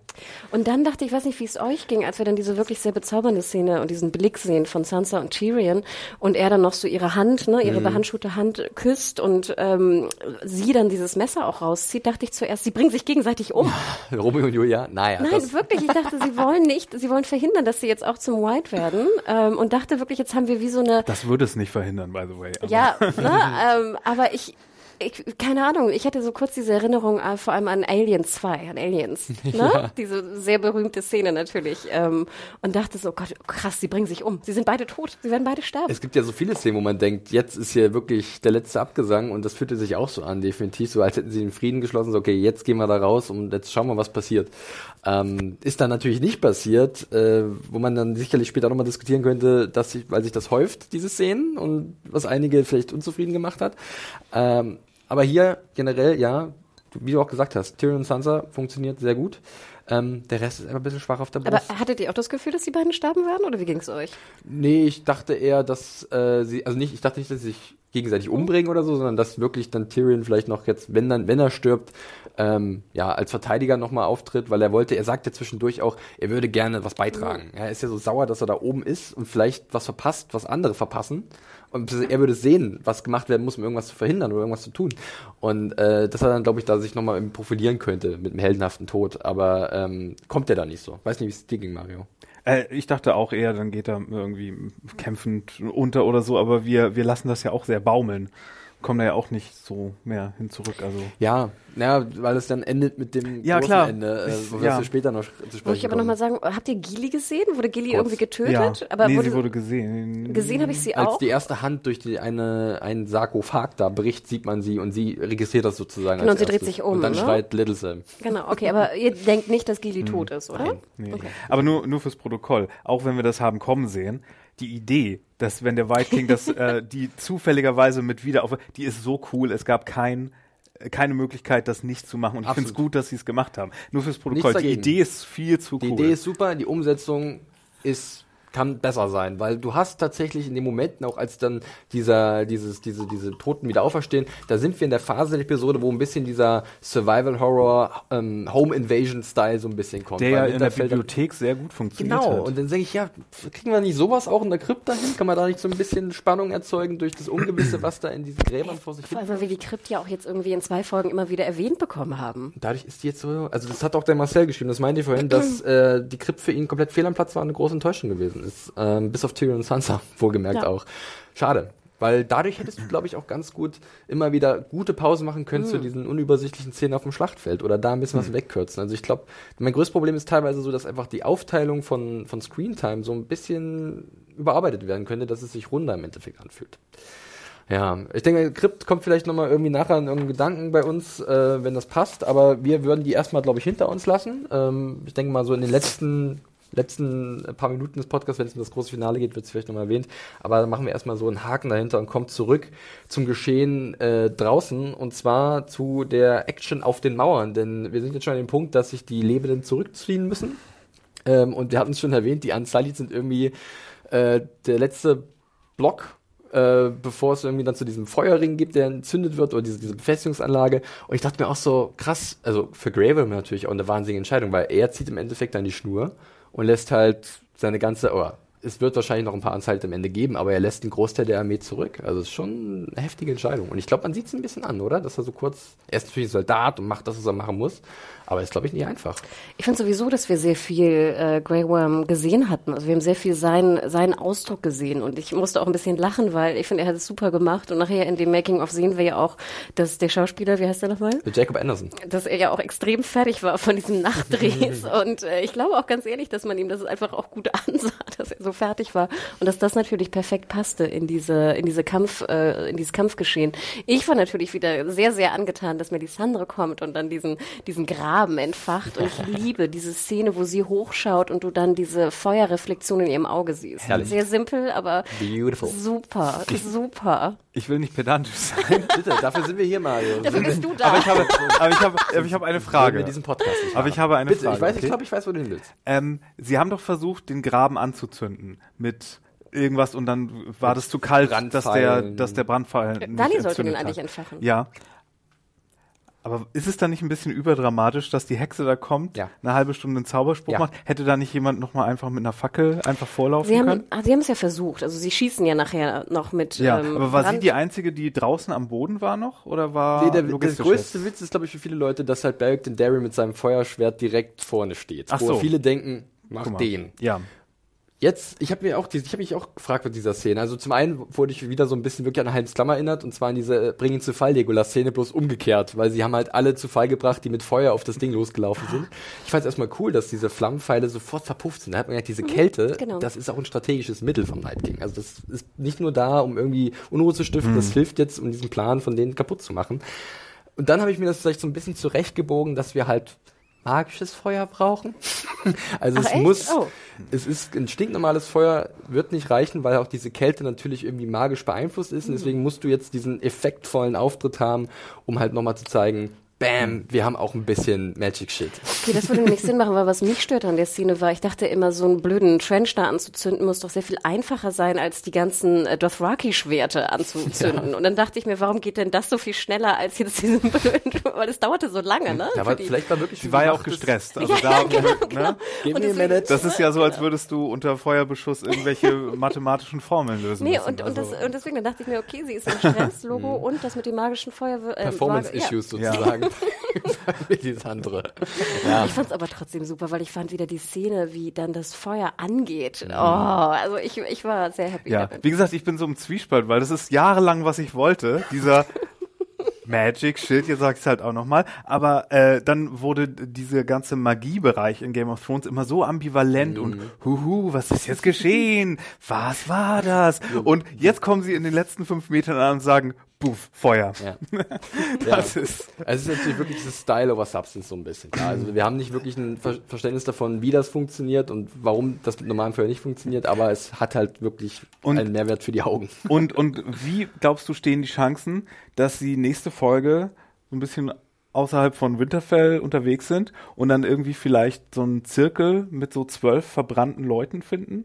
Weil irgendwie muss Melisandre ja vermutlich die Magie aufgeladen haben. Sie hat ja die eine Shireen geopfert und nichts dafür zurückbekommen. Meinst du, sie hatte, musste ihr Mana erstmal wieder sie musste erstmal ihr haben. Weil auf einmal ist das Magische ja sehr mechanisch geworden. Von daher, hm, vielleicht. Ich glaube eher weniger daran. aber äh, ich habe natürlich auch so ein bisschen zum einen darüber nachgedacht, wie kommt Melisandre dahin? Klar, es war immer ihre Prophezeiung natürlich gewesen, sie muss in diesem Land sterben, jada, jada, jada. Aber ähm, auch, dass sie auf einmal so ein bisschen die erste von einigen Deus Ex Machina Personen ist in dieser Episode, die halt genau zu richtigen Zeit am richtigen Ort ist, um vielleicht noch mal ein bisschen Hoffnung zu bringen oder einen Vorteil äh, Oder zu wie Adam heute zu mir meinte, Deus Hex Machina. ja, Deus Hex Machina, diese, der geht raus an dich. Shoutout. Adi. Ja, wirklich, danke dafür. äh, und wir dürfen mal nicht die, ähm, den praktischen Effekt auch von diesem äh, Graben vergessen. Nicht nur, dass er halt erstmal ein Schutz war ist, sondern er ist auch auf immer wie so ein Leuchtfeuer für Daenerys und John, die halt immer noch da oben irgendwie Runden drehen und nicht wissen, was abgeht. Ähm, das irgendwie ein bisschen witzig ist, muss ich sagen. Ich denke so, Leute, was ist mit den Drachen? Aber anscheinend sind die so in diesem Wolkenmeer, da geht gar nichts. Ja, ja, äh, aber da haben sie ja wieder so ein bisschen Durchblick sozusagen. Aber um, um, um nochmal diplomatisch zu sein, könnte man ja sagen, okay, der Lord of Light hat sie jetzt aufgeladen, weil sie jetzt das Gefäß für diese Mission noch war und deswegen hat er ja auch den Dondarrion ständig zurückgebracht, wie wir später erfahren. Mhm. Von daher, ja, kann das Kann auch man so. irgendwie so hinbiegen. und, und Stannis war, hatte, war nicht so Lord of Light und da hat sie die Flammen falsch Er war eher. Pragmat, ja. Er hat dann irgendwie Ja. gesagt, okay, ob Pragmatiker, äh, pra Pragmatiker. Nee, ich meine, der Lord of Light selbst hat auch in Stannis nichts gesehen, wofür er jetzt Melisandre vielleicht äh, magisch aufgeladen h- hätte. Mit der magischen Aufladung, das finde ich super. Also- also wär's so eine gesegnet Tank- hätte- So, so eine E-Tankstation hier. Äh, Wunderbar. Zip, Kurz reingesteckt. Und sie war ja auch fertig danach. Sie war ja auch entladen. Sie wusste, dass sie ihre Aufgabe erfüllt Genau. hat. So sieht's aus. Äh, mal kurz zum Drachenkampf, der in der Zeit da oben irgendwie so ein bisschen abgeht. Irgendwann kommt ja wirklich der Night King mal angesaust und äh, sorgt so ein bisschen Unruhe zwischen Daenerys und Jon, zwar also nicht zwischen den beiden, sondern oben in den ho hohen Lüften. Äh, er verfolgt dann auch Daenerys mit diesem blauen Strahl, was finde ich auch sehr cool aussieht. Und da merke ich auch so, dass John, also so eine Frage, die ich mir jetzt beim mehrfachen Gucken gestellt habe, dass John dann natürlich erstmal mehr sich Sorgen um Dany macht, als um Winterfell. Äh, und dadurch halt dann auch Danny, Danny sucht und wissen wir, wo der Night King ist. Und Winterfell natürlich gerade gebrauchen könnte, denn ein Drache mal so ein bisschen ein paar Untote wegbrät. Aber da ist wieder die Sache, die ich im Kopf hatte, was halt Sansa gesagt hat in der Folge zuvor, Men do stupid things for love. ähm, und da war ich dann kurz so ein bisschen, ah, wenn John jetzt so ein bisschen taktischer wäre, dann müsste er eigentlich erstmal versuchen, ein bisschen wieder Luft zu verschaffen, damit der Rückzug gut äh, klappen kann. Ähm, und dabei erfolgt natürlich Daenerys und den Night King. Ja, also ein kurzer Moment bei mir. Also das hätte ich aber auch ein bisschen komisch gefunden, wenn jetzt sozusagen der Night King Dani verfolgt Mhm. auf dem Drachen und John so umdreht und irgendwie Sam lässt er später zurück. ich weiß nicht was. Also ich fand erstmal diese Szene, wir sehen ja diese, es ist, wir sind ja jetzt dann über den Wolken und wir sehen den Mond und dann sehen wir wirklich, wie die Drachen da ja so tsch, hochschießen. Und da ganz ehrlich, ich glaube auch Buchleser oder die sich mit dem Lore da auseinandergesetzt haben, ne, Dance of Dragons, ich glaube, wir alle haben vielleicht dran gedacht, die sich damit mit der Geschichte auseinandergesetzt haben. Und ich dachte mir, holy shit, wir sehen endlich diesen Drachenkampf. Und ich war so glücklich und ich war, ah, und dann beißen sich ja auch die Drachen und dann Ja. siehst du so Fleisch wegfallen. Und das, das war zum Beispiel sehr schnell. Ich wusste gar nicht, wer jetzt wen beißt, Das welcher, war, ja, ja. welcher Drache wo ist und wer oben ist und wer nicht. Ähm, aber also ich fand, da ging jedes Fanherz ging da äh, auf und äh, Ja, zwischenzeitlich sieht man ja auch John, wie er erstmal nochmal auf der Mauer irgendwie landet mit Rhaegar und ich denke so, was jetzt? Der hat irgendwie keinen Plan, was er machen ich soll. dachte, ne? Rhaegar wäre tot. Ja, nee, ich meine noch die Szene davor, wo er erstmal nur so eine kleine Pause macht sozusagen, weil Daenerys und der Night King irgendwo in den Wolken sind und dann sieht er das irgendwann und fliegt halt Mhm. dann so hoch, ne? Ähm, und ich meine, der Night King wird ja vorher auch durch diesen, durch diesen, da kommen wir auch gleich hin, durch diesen Flug der Raben so ein bisschen ent, ent, Mhm. Ja, vorher sagt ja. Brad, ich muss weg. Ja, aber dann, äh, ja, Nee, aber dachtest du nicht auch noch, dass der Night King vielleicht noch auf Drogon hüpft? Weil irgendwann zieht er so, glaube ich, sein, seine Lanze da oder sein Schwert, sein Speer, was auch immer er jetzt hat. Und ich dachte wirklich, er springt noch auf Drogon. Und Ja, sie haben noch die- einen Kampf auf dem ist Drachen. Halt, das ist halt so ein bisschen undurchsichtig, weil dieses Gekabbel zwischen dem Night King und das ist ja zwischen dem Night King und John, also sprich Rhaegal und ähm, Ja, Viserion. stimmt. Hm. und sprich, dann kommt ja erst Daenerys aus dem Nichts und haut ihn runter, da sprechen wir dann gleich noch drüber, wir bleiben erstmal noch bei diesem Vorgeplänkel, als wir wirklich das erste Mal den Night King sehen und äh, der dann so ein bisschen Katz und Maus spielt, so Hase und Igel vielleicht sogar mit äh, Daenerys und John und sie sind halt komplett abgelenkt von dem eigentlichen Kampf. Das ist da sicherlich dann auch, hat auch taktische Natur vom, vom Night King, würde ich einfach mal so behaupten. So würde ich ihn mal einschätzen. Ähm, aber gut, ähm, so, so sieht das halt dann erstmal so im Himmel aus. Du hast gerade schon Bran erwähnt. Gehen wir mal dahin, weil durch Bran werden wir ja auch zum ersten Mal wirklich in Berührung gebracht mit dem Night King und auch eine sehr coolen, unschärfe Aufnahme. Mario, wie fandest es denn, dass Bran auf einmal da so saß und Theon hat sich und seine Leute vorbereitet, dass hier gleich was abgeht und sagte, okay Leute, das war's, ich muss los, äh, see you in the next life und dann düst er mal kurz ab. Was war erstmal deine Hoffnung? Worin wagt er? Äh, ja, das ist natürlich nicht passiert. Hm. Ähm, aber äh, dann auf der anderen Seite hat mir meine Idee mit Arias äh, äh, Zombie-Face auch besser gefallen als das, was dann passiert ist. Aber ähm, gut. Äh, äh, was hast du gefragt? Ähm, einfach nur, wie du das fandest, dass Bran auf einmal gesagt hat, okay, ich bin raus. Es gab ja vorher noch einen schönen Moment Ich zwischen dachte, ihm genau. und Theon, so, du bist zu Hause und das fühlte sich auch gut Ja, an. schön. Und auf einmal Raben, tschüss. Ja, ich, ich dachte tatsächlich, er würde irgendwie in den Baum sich verziehen und noch ein paar Sachen erledigen. Oder vielleicht, oder vielleicht in die, oder vielleicht in die Vergangenheit, Ich guck um. mal, was in Dorn los ist. Nein, oder vielleicht in die Vergangenheit, um dann tatsächlich zum ersten Mal was zu ändern, vielleicht so. Das hätte ich gedacht, oder sich halt, wie wir es vermutet hatten, in die, in die Baumgeschichte hochzuladen. Baumatrix, wie du sie Aber- nennst, ja. Ähm, mir war nicht ganz klar, was er dann mit den Vögeln gemacht hat und ich erinnere mich auch gerade nicht, hat er versucht, da den Night King so ein bisschen zu kratzen oder war er nur am Spähen? Ich hatte das Gefühl, es war einfach nur der, für den Übergang der Szene da. Denn du siehst wirklich, du siehst, wie er sich da in die Vögel äh, wagt. Und dann fliegen die Vögel über Winterfell. Wir sehen nochmal schöne Schlachteinstellungen von oben. Und dann kommen sie zum. so Feuer kurz. Ach so. Oh, ja. Sehr, sehr schön. Und dann kommen sie wirklich zum Nachtking und wir sehen, wie er so reitet. Und Okay. ich dachte, okay, also wir sind einfach Das heißt, nur. das heißt, es war nicht nur Melisandre, die hier fürs Lighting Department gearbeitet hat, es war hier Brun, der hier Genau. auch Kamera. Okay. genau, für den Übergang war er da. Director of Photography äh, Die, Brunstar. genau, DP Oh. äh, Brand. So hilfreich. Äh, wie immer wisst ihr, Mittler Felix hat noch eine andere Theorie, die vielleicht ein bisschen versöhnlicher stimmt. Und zwar einfach nur, dass diese Aktion natürlich in gewisser Art und Weise den Night King provoziert hat, beziehungsweise ihm vermittelt hat, wo Bran ist. Weil wir erinnern uns Ah. jetzt ein bisschen so zurück. Bran ist ja schon mal mit den Raben über die Armee der Untoten geflogen und die wurden ja sofort registriert vom Night King. Der Und hat dann sind sie so auseinandergeschwommen. weggeschwommen. Und Ja. ich, man merkt ja dann, dass der Night King dann vielleicht da erst weiß, wo sich Bran befindet. Er will ihn ja unbedingt rankriegen. Und Brand kriegen will er ihn. Äh, sorry. äh, und dann, äh, ja, er hat da sozusagen sein Ziel vor Augen und äh, sorgt ja auch dafür, dass dann später halt sein Eisdrache diese Schneise reinballert in die Mauer, wo halt dann nachher die White Walker durchlaufen können Richtung Godswood. Also vielleicht ist da doch so ein bisschen der Gedanke von Bran, ich lock ihn jetzt zu mir, weil wir natürlich so einen Megaplan im Hintergrund haben, der dann am Ende erst aufgeht. Aber vielleicht lese ich da auch zu viel rein, vielleicht gebe ich der Serie da zu viel Spiel. Ja, also zum einen haben sie letztes Mal gesagt, er weiß jederzeit, wo er ist durch das Mark. Hm, stimmt. Ähm, ja. Zum anderen, glaubst du, dass mit Arya alles war geplant mit Bran? Ah, diese Blicke von Brandon, also der, der kann sich ja dann versuchen zu, äh, zu lesen, was er uns damit sagen will. Ähm, Er muss es ja eigentlich nicht. gewiss, gewusst haben, oder nicht? Na, es ist ja eigentlich, eigentlich weiß er ja nicht, was in der Zukunft passiert.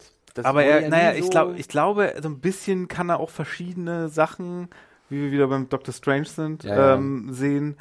er sagt ja auch zu verschiedene- Theon, weil ich meine, er wird bist. Genau. Er wird ihr ja auch nicht umsonst äh, das Schwert, ge- äh, den Dolch gegeben haben. Ja, also, vollkommen richtig. Weißt du? Vollkommen richtig. Deswegen so ein bisschen ist vielleicht dabei, so ein bisschen äh, hellseherische So. Fähigkeiten. So, so Wahrscheinlichkeiten kann er wahrscheinlich gut abstecken. Ja. Weil wenn du, wenn du, wenn du die Gegenwart, alles aus der Gegenwart weißt, dann kannst du ja auch sehr gute Projektionen Ja. erstellen, so, ne? Also, das Oder ja, die Schwächen des Gegners gut einschätzen und dann den so locken. Also ich meine, wenn wir jetzt schon mal mini vorspringen, aber nur kurz am Rande, ähm, der Night King ist ja am Ende wahnsinnig selbstsicher und ist sich ja seiner Sache super sicher und seines, seines Triumphes. Und ähm, da kommt ja dann noch ein gewisser Überraschungsmoment. Also das ist, da, da ist bei Brun ist halt so eine Sache wie, ich weiß nicht, ähm, schwer einzuschätzen. Also ich habe aufgegeben, glaube ich, Brian zu verstehen. Sorry. Ich ja. bin, Teenager halt, ne? Unergründlich. So. aber ich gebe dir recht, ich fand äh, Theon wieder supi. Also Theon dann im Gespräch und auch nachher in der Verteidigung, also da ging mir auch wieder das Herz auf. Oh Mann, ey.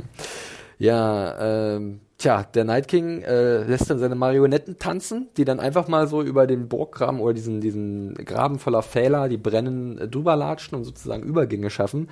Äh, tja, das ist dann natürlich da nicht so prall und auf einmal ist dann natürlich alles drin in der Festung, ja, die Tore sind geschlossen und sie müssen die Mauern bemannen. Ähm, da war auch wieder so ein bisschen, da war ein cooles Gefühl irgendwie, weil alle rufen Kommandos und alle machen sich bereit äh, und das war da wieder so ein kleiner Moment Anspannung und ich fand gut, dass halt sich die Szenerie halt ein bisschen verändert Wo hat. ich mich aber auch fragte, waren vorher die Mauern nicht bemannt? Mit Bogenschützen tatsächlich. Die wurden dann anscheinend, wurde ja auch gesagt, relieve the Archers. Also Ah, die wurden dann okay. nach oben, glaube ich, auf höhere Positionen geschickt, damit an den Zinnen direkt Kämpfer sind, die halt immer nur draufhauen müssen, so Whack-a-Mole-mäßig, Mhm. weil ja auch dann irgendwie Gendry mit seinem Hammer ist und Jorah und so. Und dann war sehr interessant. Beim dritten Mal sehen habe ich gesehen, wie Jorah hochrennt auf die Zinnen oder auf die Burgmauer und mit seinem Schwert so zwei Typen anschlägt. Macht euch weg, hier hoch mit euch und die so kurz Kommando gibt und dann geht er an die Zinne. War eigentlich ziemlich cool irgendwie. Irgendwer hat uns gesagt, dass wir Das- Zinn ja, immer das sind falsch keine benutzen. Zinn. Genau. Ja, sorry. Wie nennt man das? Äh, Ich glaube, das sind Wehr, Wehranlagen da oben. Oder Sag, sagt uns einfach einmal, wie das Genau. richtig Die, die Zinne ist die Spitze wahrscheinlich, Genau. ne? Genau. Wie Und sagt man das deswegen- zwischen Wehrlöcher? Genau, ich glaube, es ist der Wehr, nicht der Wehrturm, das ist ja dann Ja. sozusagen sind die Türme. Ich glaube, es ist irgendwie der Wehrgang, ist das, Ja. was so überdacht ist, wo unsere Leicester-Dudes stehen. Ich glaube, es ist auch eine Art von Wehrgang, Wo glaube ist ich. eigentlich John Royce während dieser Schlacht? Ja, wo, wir- wo du gerade schon den Lester-Dude ansprichst, ja, mit seiner gewaltigen Trommel. Stimmt.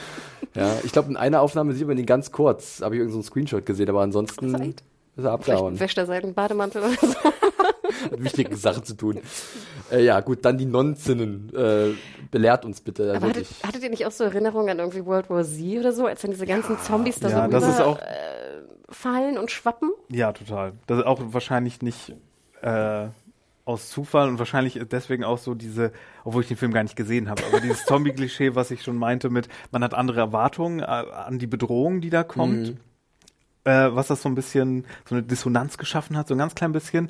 Ähm, und das mit dem Überlaufen, das war dann auch die einzige, und das ist jetzt pro für die Folge, äh, war die einzige Stelle, wo ich so ein bisschen, wie ich das ja bei Schlachtenszenen immer habe, so ein bisschen durch den Fernseher irgendwann geguckt habe und dachte, oh, jetzt muss ich muss ja aufpassen und so. Ja. Da wurde es mir ein bisschen lang. Es war aber die einzige Stelle und bei der Länge der Folge ist das für meine Verhältnisse gar nicht schlecht, würde ich sagen. Okay. Dass es so sonst ganz gut meine Aufmerksamkeit gehalten hat, weil man ja auch versucht hat, was geht da jetzt eigentlich ab und so. Und, ja. Komm, wir sprechen jetzt mal über einen Punkt, den können wir auch schon mal so abhaken, glaube ich, dann in seiner Gänze, und zwar ähm, Hero-Bonus. Ich nenne es mal einfach mal so. Also wer, der Hero-Bonus. Okay, ja, ähm, ja, ja. Das finde ich, glaube ich, eine ganz interessante Sache, was vielen auch aufgestoßen hat, den Eindruck. Ich hatte auch so ein bisschen ab und zu das Gefühl, dass ich etwas veräppelt werde. Äh, meine, ähm, ja, ich kann nur so lange mein Glauben an das, was da passiert, aussetzen, dass diese Person irgendwo ja. durchkommt, ohne angetastet zu werden. Und tatsächlich gerade dann auch bei den Szenen auf der Mauer, als es dann wirklich auch nochmal noch mal eng wird, um Brienne, um Jamie, um Sam, äh, wir haben ja ganz vergessen, dass zwischendurch Ed gestorben ist. Hey, der erste Tote nach 20 Minuten, mhm. der sich für Sam geopfert hat. Ähm, aber ansonsten auch Grey Worm ist so oft mittendrin. Ich meine, das ist ein ganz anderes Thema für sich, das will ich auch gerne gleich mal besprechen. Dieser, diese, die Ideen, die man sich macht über die, die eventuell sterben. Aber erstmal, fandet ihr es ein bisschen komisch, dass so wenige gestorben sind, dass die teilweise so gut durchgekommen sind durch diese ganzen Angriffe, die so überwältigend waren? Es war einfach ein Tick zu oft benutzt worden. Hm. Also das, was du schon angedeutet hast, dieses so, oh, fast, ist er fast tot und wird dann doch noch gerettet. Ich finde, das war mir leider zu häufig, weil es ist ja nicht drei, viermal passiert, sondern irgendwie acht, neunmal oder so hm. in der hm. Folge, dass du dachtest, einer von unseren Faves wäre irgendwie fast tot ja. oder beinahe tot oder was auch immer. Nachher auch mit Aria oder, also es war mir einfach ein Tick zu häufig einge, äh, einge äh, benutzt worden als äh, Stilmittel.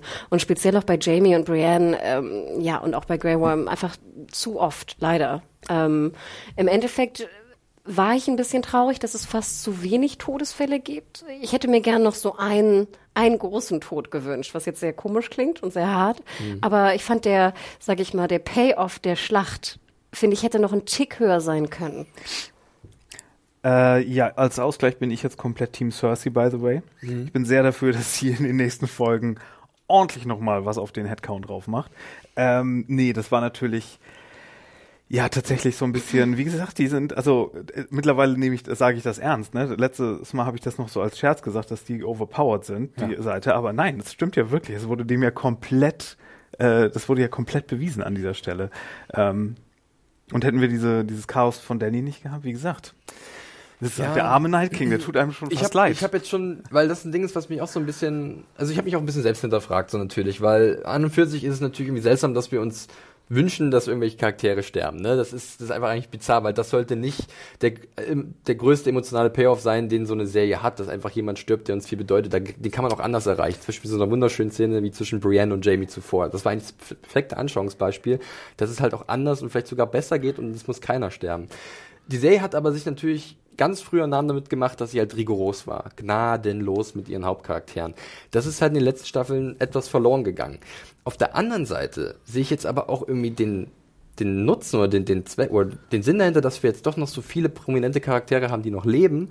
Weil jetzt geht's ja nochmal an was ganz Neues. Weil jetzt haben wir irgendwie ein Kapitel abgeschlossen, auch wenn das für viele vielleicht plötzlich, plötzlich kam. Aber jetzt haben wir nochmal drei Folgen, wo unsere Charaktere vielleicht auch das Zeichen segnen können, aber unter ganz anderen persönlichen und vielleicht dramatisch wesentlich ja. reicheren Umständen. Weil wenn da irgendwie ein Zombie jemand übermannt, dann ist das vielleicht nicht so effektiv, als wenn da wirklich eine persönliche Beziehung zwischen zwei Charakteren ist, die sich seit Ewigkeiten hassen oder mal geliebt haben. Also deswegen bin ich mittlerweile auf der Seite, ist es gut, dass vielleicht doch nicht so viele gestorben sind. Vor allem, ich wünsche mir ja auch, dass Brienne weiterlebt. Ja. Also, ja, aber es gibt ja einen Unterschied zwischen, wie gesagt, dieses Seifenoper-mäßige Schauen, so, oh, ich will, dass mein Liebling erfolgreich ist und gewinnt, oder möchtest du auf ein bisschen der Metaebene als anspruchsvoller Fernseh- und Filmgucker, möchtest du, dass das Narrativ befriedigend irgendwie und gut rund und sonst wie gemacht ist. Und ähm, da kann ich auch beide Seiten verstehen, dass das mit den Zombies unbefriedigend wäre und mit Cersei im Kontext wertvoller ist. Auf der anderen Seite ist das eine Bedrohung, die jetzt über acht Staffeln ja. und sehr viele Jahre aufgebaut ist. Und ich glaube mittlerweile auch, da hätte kein keine Folge dem irgendwie gerecht werden können. Ich glaube mittlerweile, die hätten sich einen größeren Gefallen getan mit der gesamten Serie, wenn sie gesagt haben, okay, wir machen fünf, sechs Staffeln und und dann wäre das irgendwie jetzt nicht so das Mega-Ding, was dem Hype nicht standhalten kann. Ähm, Und ich glaube, sie hätten, also mein, mein Gedanke wäre dann zum Beispiel, sie hätten komplett Marine, wo immer sie auch die Anzalit geholt haben, und Cars für die Serie, für, für die Serie zusammenlegen können. Das hätte, das hätte eine Station für die Serie sein können. Ähm, Lass dich kurz und bremsen. jetzt, Mario. ja, ja, ich, ich meine nur. Wir- wir- Ich, ich würde eher noch einen Punkt dazu geben. Ich verstehe absolut, was du meinst, Felix, und gebe dir auch recht, dass jetzt natürlich schön ist, dass wir diese Charaktere noch weiter sehen im, in der Zusammen, äh, auf dem, im Zusammentreffen von einer neuen Situation. Ich finde nur leider im Zusammenhang mit der Auflösung des Night King, Hm. die wir ja jetzt eigentlich hatten, und da kommen wir eigentlich jetzt zu dem gru- grundsätzlichen Geht noch Punkt. nicht zu weit, Freunde. Aber, ich weiß, ähm, aber sozusagen, dass, dass dieses Zusammenspiel zwischen Night King, Tod und das war's Mhm. und diesem, äh, der, der Kampf war jetzt gar nicht so tödlich, wie wir alle dachten, das lässt bei mir auch wieder dieses Geschmäckler Ja. einfach üblich. Und ich glaube, das ist die Kombination, die mich störte am Ende. Ein Versteh bisschen. Ich. Und dazu kommt halt das, was du auch schon gesagt hast, dass es halt oft so knapp ist. Also, dass es sich einfach dann unnatürlich anfühlt. Nicht, da, da stört es mich nicht, dass die nicht, nicht sterben oder, Genau. sondern einfach nur, dass du wirst noch gelockt nicht, damit. Genau, du wirst, du wirst noch so, Ja. du wirst noch so angeteased damit. Also das ist irgendwie dann so ein bisschen frech. Und sag ich, ja, dann äh, macht's ein bisschen besser und nicht so, also das fühlt sich dann wirklich wie eine Masche an, teilweise. Und Ja. das ist dann ein bisschen Das ärgerlich, ja. Ich klinge auch schon wieder so negativ, äh, Nein, will das ich gar nicht. gar Ich, nicht. ich finde, ich habe deiner Review würde ich auch total recht geben. Ich fand die auch gut. Für das, was sie war, die Folge fand ich sie wirklich gut. Ich fand sie nur nicht great. Ja. Also das ist Ey, das Einzige. wir machen nachher noch einen riesen, äh, riesen Schleife drum, auch gerade das nicht, Thema, dass es wieder heißt, The- Mario pupt nur rum. Thema King. ja, selbst wenn es so ist, Mario, du, du formulierst es ja nachvollziehbar. Von daher ist es doch vollkommen okay, wenn du dann diese Meinung sofort trittst. Und ich fand es jetzt auch nicht rumpupig. Von daher, wir sind jetzt ja alle so ein bisschen Mhm. mit gemischten Gefühlen. Ich habe nach wie vor Probleme, nach dreimal gucken, das Ding richtig einzuordnen. Also das ist Wenn die wirklich Folgen so. so unsortiert sind, können wir uns das auch erlauben. Ja, eben, eben. Ähm, Guti, dann äh, gehen wir erstmal nochmal zurück. Erstmal das so ein bisschen angekratzt, das Ding, und leicht abgehakt. Äh, wir springen nochmal dann zurück auf die Mauern. Äh, da geht's ordentlich die hin. Zinnen. Auf die, genau, auf die Hey, I'm Ryan Reynolds. At Mint Mobile, we like to do the opposite of what Big Wireless does. They charge you a lot, we charge you a little. So naturally, when they announced they'd be raising their prices due to inflation, we decided to deflate our prices due to not hating you. That's right. We're cutting the price of Mint Unlimited from $30 a month to just $15 a month.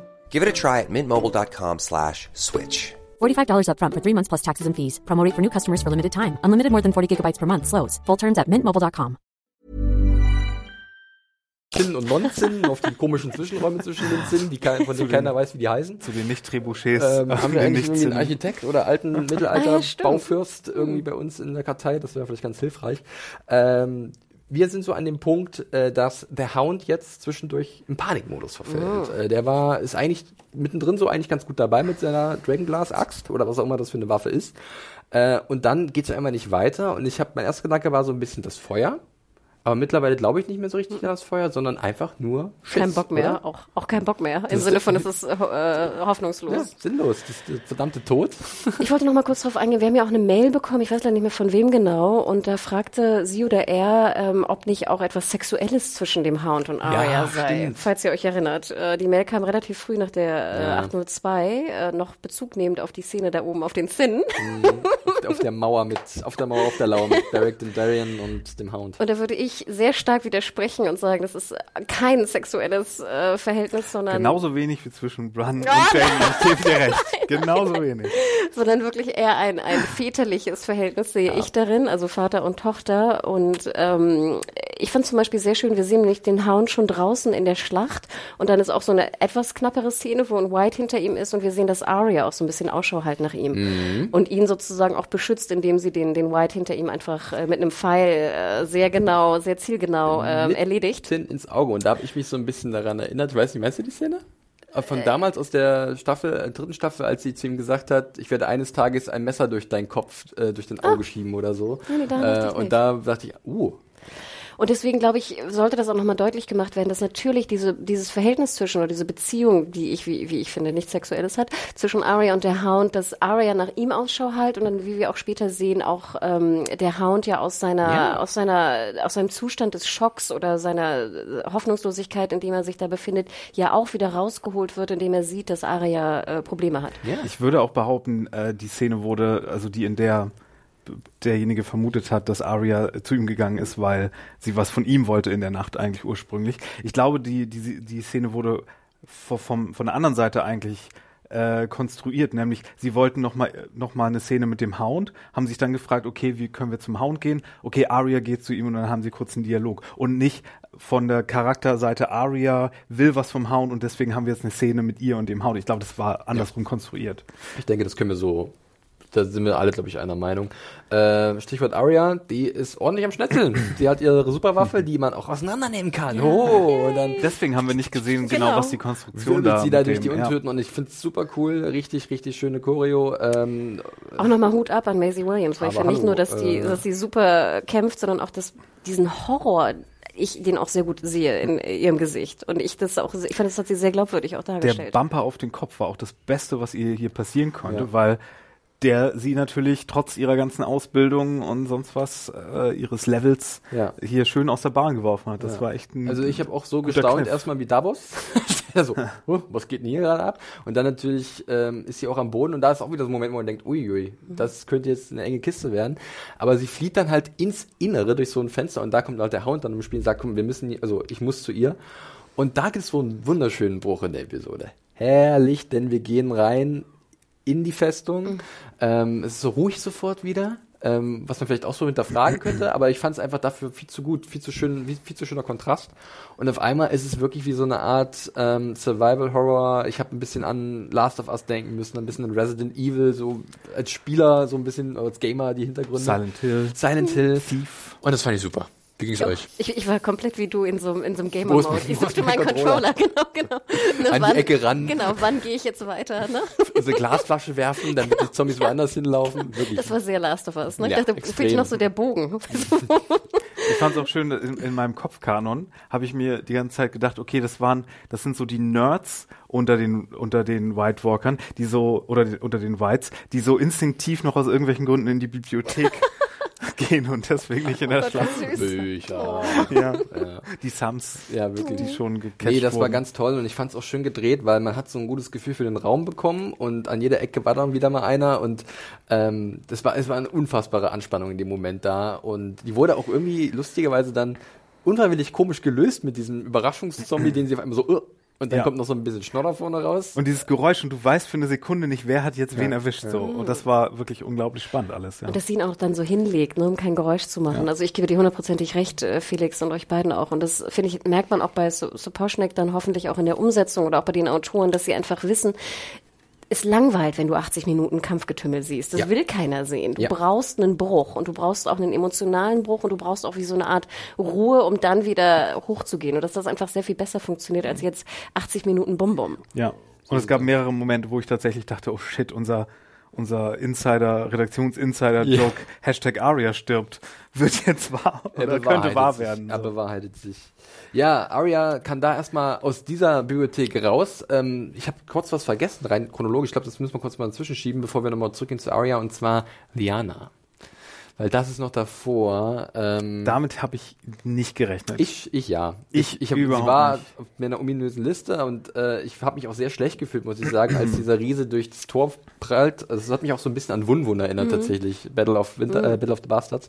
Und der sie erstmal so wegdotzt und dann wird nochmal weggeschnitten und später kommt sie zurück und stürzt sich mit einem Kampfschrei, also Bella Ramsey auch großen Respekt, ähm, die junge Darstellerin, wird gepackt, da musste ich an Attack on Titan auf einmal denken, weil er so Total. schnapp, schnapp, schnapp gemacht ich dachte hat. auch, er, er ist sie jetzt. Ah, Hilfe! Und dann geht sie aber mit einem unfassbaren Händler. Ich fand's cool. Ich dachte, wie gesagt, nur am Ende, sie hätte das überlebt, weil der ja nur noch mit ihr umgefallen ist. Oder hat er sie gequetscht vorher? Ja, Ich Ja, er hat hat sie so vorher gequetscht, du hörst es auch. Du Ah, hörst so dieses, Ja, du okay. hörst das, das. Metall oder was, was von Und der ich fühle Rüstung. mich auch nach wie vor schlecht, weil da so ein junges Mädel einfach zermalmt wird und das ist eigentlich ganz furchtbar, aber sie geht halt, sie ist halt so unerschrocken, sie ruft auch permanent zwischendurch Kommandos und dann. Nee, da war, das war, das war ein guter, wenn man es so nennen kann. Das war ein, war ein Tod, den ich nicht vergessen werde. Über sie werden die äh, Minnesänger noch generationenlang Lieder Die singen. junge Bärenlady. Ja. Ja. Wenn ich House Moment jetzt irgendwie ja, äh, eine Stunde ist. ja. ja. das ist Haus durch. Mormont hat es ganz schön Das getroffen. ist leider durch, ja. Aber sie hat bewiesen, dass das ne, mit den die Kraft von zehn äh, äh, Mainländern, Ja. das, das ja, haut hin. Haut hin, haut hin, auch bei Nein, was für ein Mädel. Abgang. Also Wahnsinn. Ja, Wahnsinn. auf jeden Fall. Ähm, Auch genau, schaut euch gerne nochmal das Making-of an, weil sehr interessant, auch wie sie es gedreht haben. Ja, da ist hier in so einem komischen grünen Kranarm drin und wird so bewegt, wie so ein Greifautomat, als hätte jemand sie gerade so aufgehoben und würde sie durch die Gegend schieben. Ja, und vorher vielleicht ist auch ganz interessant, dass der, dass der Riese auch von so einem 7 Foot 5 Dude oder so Das gespielt ist wird. Ian Ne? White, glaube ich, und das, der Witz ist, der hat in der zweiten Staffel äh, Segregar Clegane gespielt.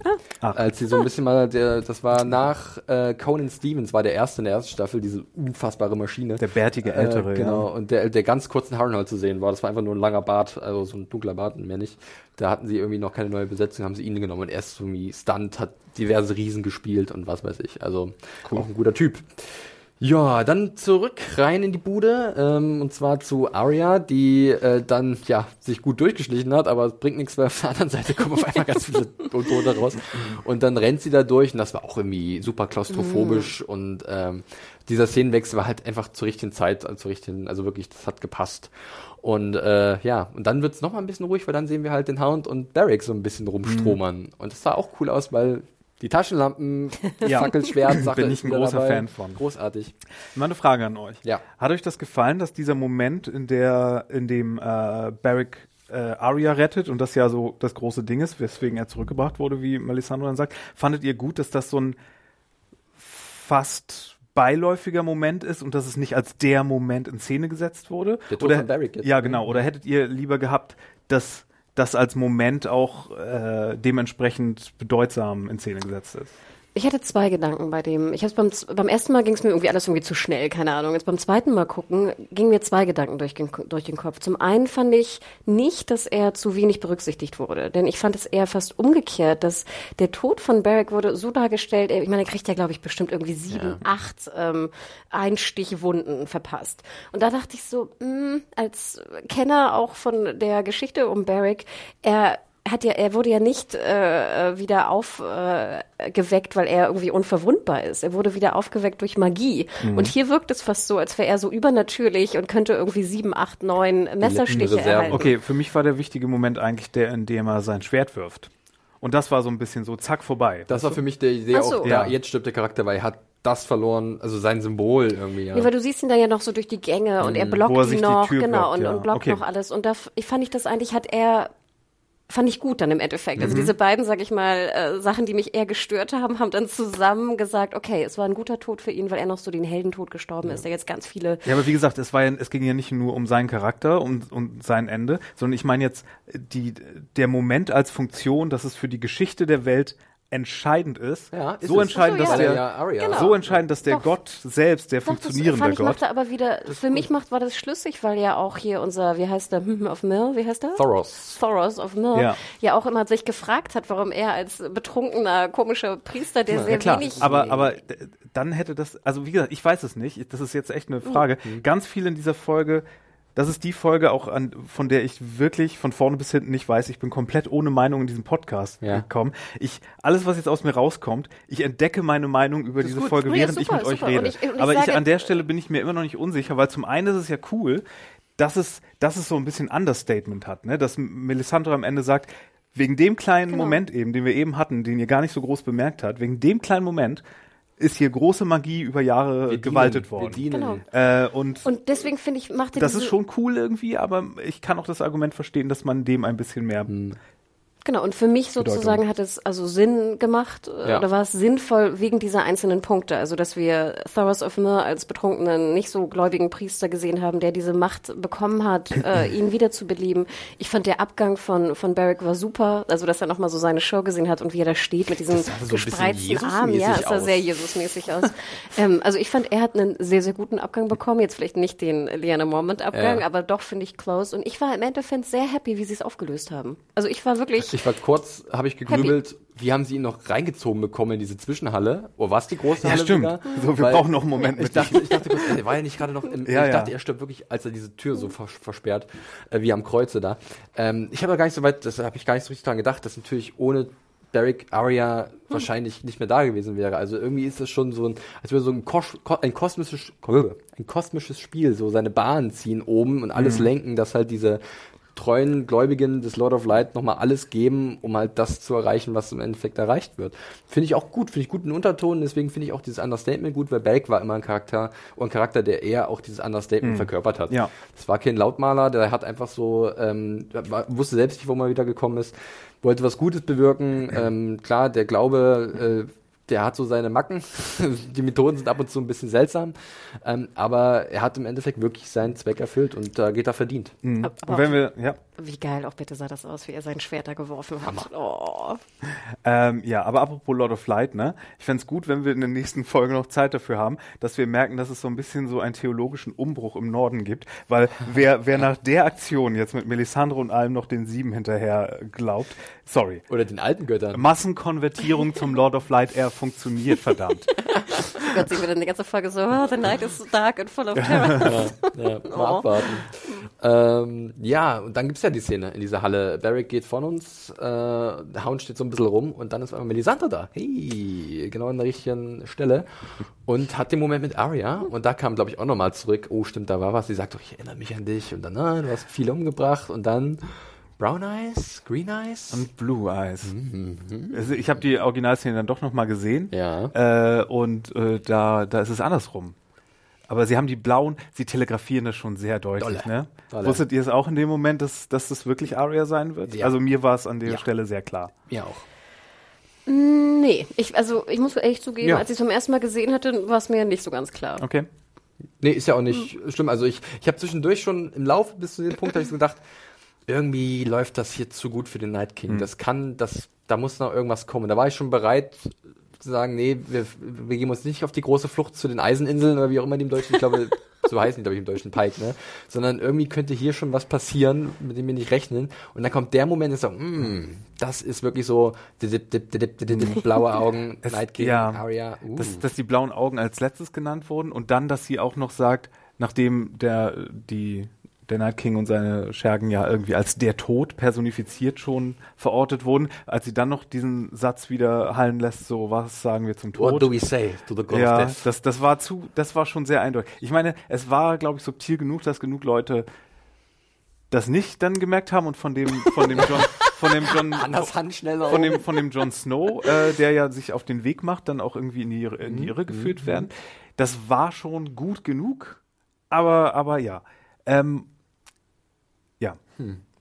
Ja, also ähm, Es, es war spät. es wurde, Es war- wurde nein, spät. ey. nee, alles, ey, Ey, die Sachen, die ich verpasst habe und nicht äh, aufgegriffen habe, ey, das äh, war weil, kein ähm, Shaming hier jetzt. Meine Aria rast dann los und zum ähm, hier äh, Jetpack laden und rüstet sich schon mal aus. Wir sprechen später auch drüber. Ähm, und dann, äh, tja, äh, gehen wir noch mal raus, denn jetzt greift der Night King an. Das ist die Szene, die du vorhin schon erwähnt hast, dieser Krachenkampf. Boah, absoluter Wahnsinn. Ich habe auch wenig gesehen, aber John ist auch, wird irgendwie, der Mantel wird weggerissen und der Night King will irgendwie einen ran. Und dann geht Regal auf Kehle. Und das fand ich so cool, dass dann der Eistache Viserion so ein zerrissenes Gesicht hat und auf irgendwie wie so ein, wie so ein Neustart braucht, weil er ganze Zeit so Feuer spuckt und er kann es nicht kontrollieren, weil diese Düsen irgendwie, oder diese Drüsen so Schön, dass ich das im Making-of zumindest noch ordentlich sehen konnte. Es ist wild tatsächlich. Da kann ich verstehen, dass da Leute äh, wenig gesehen haben, weil es war so schnell und es war auch wieder so grau durch diese Nebelbank und diese Wolken. Aber ähm, ja, es war trotzdem krass. Es war wie so ein, wie so ein, wie Schlangen, die sich paaren. Kennt ihr dieses Bild, die sich so verschwurbeln irgendwie? Das ist Oros-Boros-Schlange? ja, oder und die sich so selber in den Schwanz beißt Ja, zum. Beispiel, ja.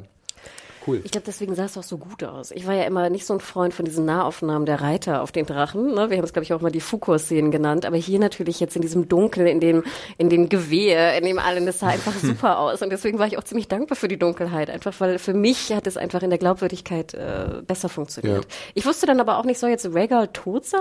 Oh ja, das, Ja, das als dachte ich nächstes. dann auch, Das ist eine ja. große Frage. Das ist, das schließt sich zusammen mit der Ghost-Frage so ein bisschen. Ne? Was ist aus Ghost geworden am Ende? Wird der? Also ich glaube nicht. Ich glaube, dass Ghost noch lebt, um mal da schon mal vorzugreifen, weil wir würden sehen, wenn er nicht mehr leben würde, glaube ich. Das hätte man gezeigt. Und Rhaegal wurde auf einmal so zum Laufvogel so ein bisschen, wie der landgestarkst ist. Aber ich glaube auch nicht, dass der, das hätte man auch. Und ich war auch gar nicht sicher, welcher Drache das war teilweise, weil die ja in der Dunkelheit Ja, äh, das stimmt schon. sind alle Katzen. Äh, bräuchten so, so, so Westen, so die Obwohl, was Kindergartenkinder, die immer ausgeführt werden, damit man jeder sie sieht. So bei, bei. Viserion heißt er so, ja, ne? Der Drache. Liebe ich das, wenn die Flügel so Löcher haben. Ja. Ne? Und ich finde, das sah man immer sehr gut gegen den Mond, diese Stimmt, löchrigen äh, Segel, wollte ich gerade sagen. Nein, Flügel. Er sieht sehr metal aus. Ja, man sieht aber auch, dass Rhaegal Mal tatsächlich ordentlich zerrissen wird. Also wie man die Krallen von dem Viserion gehen immer rein so ein ins Stück Fleisch. vom Bauch, glaube ich. Und, so. Und ähm, Kumpel, der mit dabei war in der, in der Viewing Party sozusagen am gestrigen Tag noch, der meinte auch, ja, wenn Rhaegal tot gewesen wäre, hätte man vielleicht gesehen, wie der Night King ihn dann am Ende noch wiederbelebt, was auch gut. von den Toten niederliegen. Keine Ahnung vielleicht. Aber ich glaube, ich glaube, der ist noch irgendwie da, muss erstmal geflickt werden. Auf jeden Fall kommt dann Daenerys, schießt den Night King runter, der fliegt so ein bisschen apathisch irgendwie durch die Wolkendecke runter. Und dann schauen wir mal, ob Drachenfeuer was macht gegen den Night King. ja.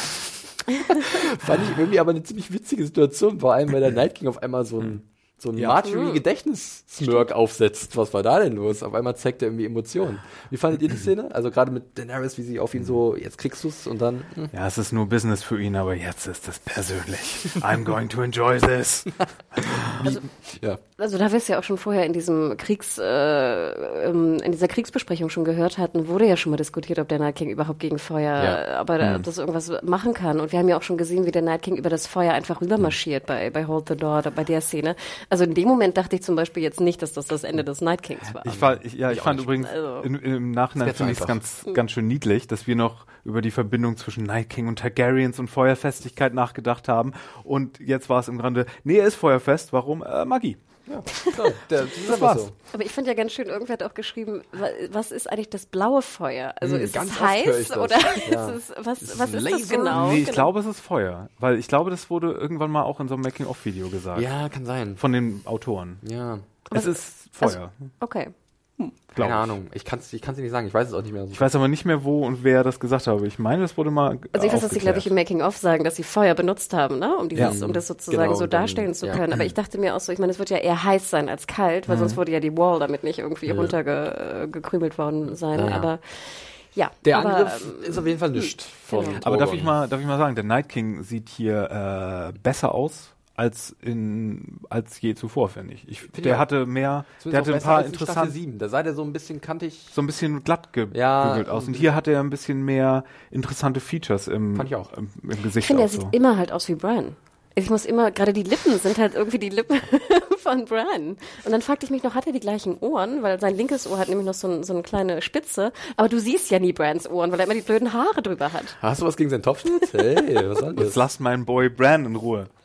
Nein, das ist ja super. Ich finde, also, aber, Nee, ich, aber- ich war eher verwirrt, weil ich fand die Ähnlichkeit zwischen, äh, zwischen Bran, dem Bran-Darsteller und dem Darsteller von Night King war sehr Ist hoch. ja auch eine beliebte Theorie Ja, ja. gewesen.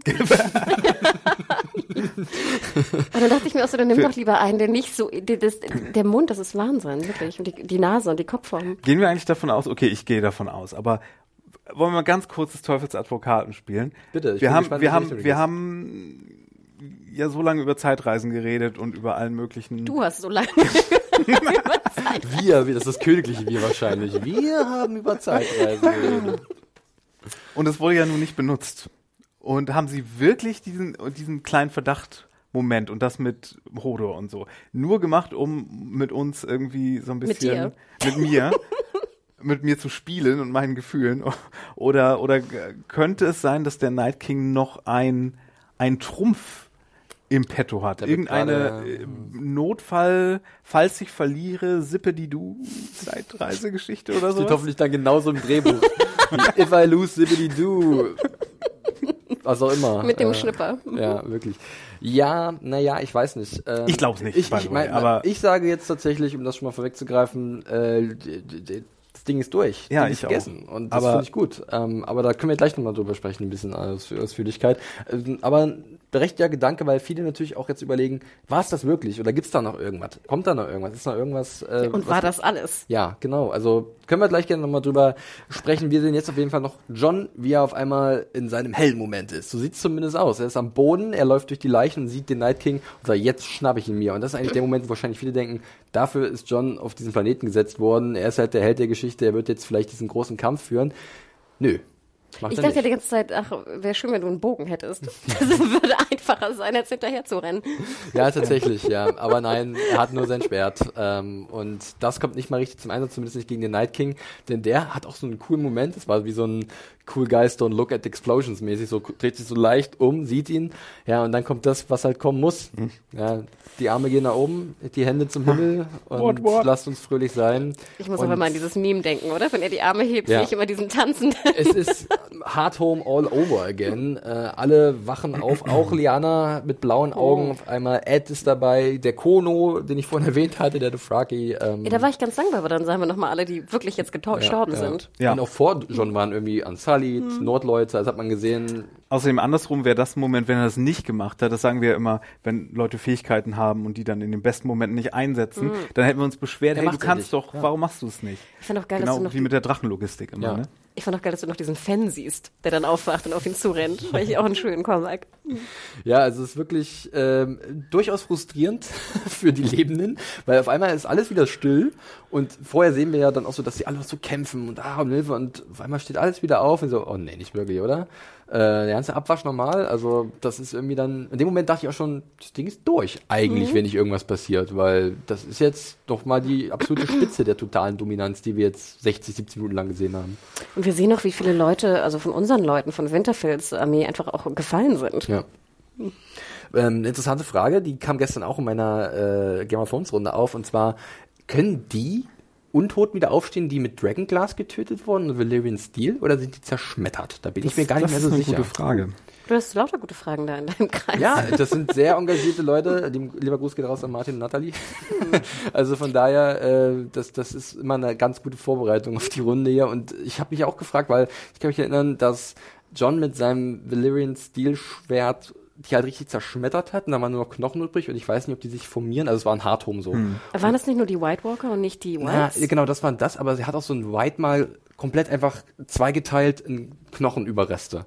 Also ich weiß nicht. Ich würde sagen, nein. Ich würde dann sagen, dann ist es vorbei. Dann ist vorbei. Aber es sind ja trotzdem Aber gestorben so. in dieser Ja. Schlacht, die frisch äh, ja, auferstehen und die, uns, unsere Winterfell-Armee ist ja nicht mit, äh, mit Dragonglass gef gefallen. Vielleicht wurden dann die alle nur genau, das meine ich. ne? Richtig. Ach so, also das ja. genug Material ist Hm, da, genau. du kannst halt eine neue Armee erwecken. Also von daher, ja, ähm, das ist auf jeden Fall eine ganz interessante Sache. Ja, und tja, John ist dann irgendwie so mittendrin. Und da dachte ich auch so, naja, jetzt werden sie ja nicht John töten. Wobei es auch wieder so eine Situation war, Ich wollte gerade sagen, er ist komplett äh, um, umzingelt Ja. von bestimmt, ich weiß nicht, 30 Whites, wo ich auch dachte, eigentlich muss das, ist das jetzt irgendwie Drache. Ex Machina, da rufe ich nur. Und dann kommt Drogon und äh, bläst halt mal kurz das weg, was um John herum, herum ist.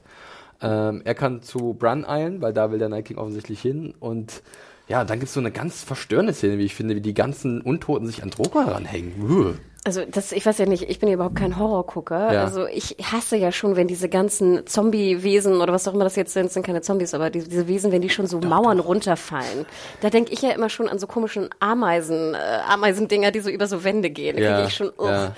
Und wie du schon sagtest, dieses Raufgekletter auf Danny und auf Drogon fand ich total spooky Mhm. und super eklig. Und ich war eigentlich ganz happy, dass er dann scheinbar sich ja so schüttelt, dass er die abschütteln kann. Mhm. Und Danny. Äh, ganz kurz, ein Bild habe ich im Kopf dazu noch gehabt, und zwar, ich habe mal eine Dokumentation gesehen über Elche.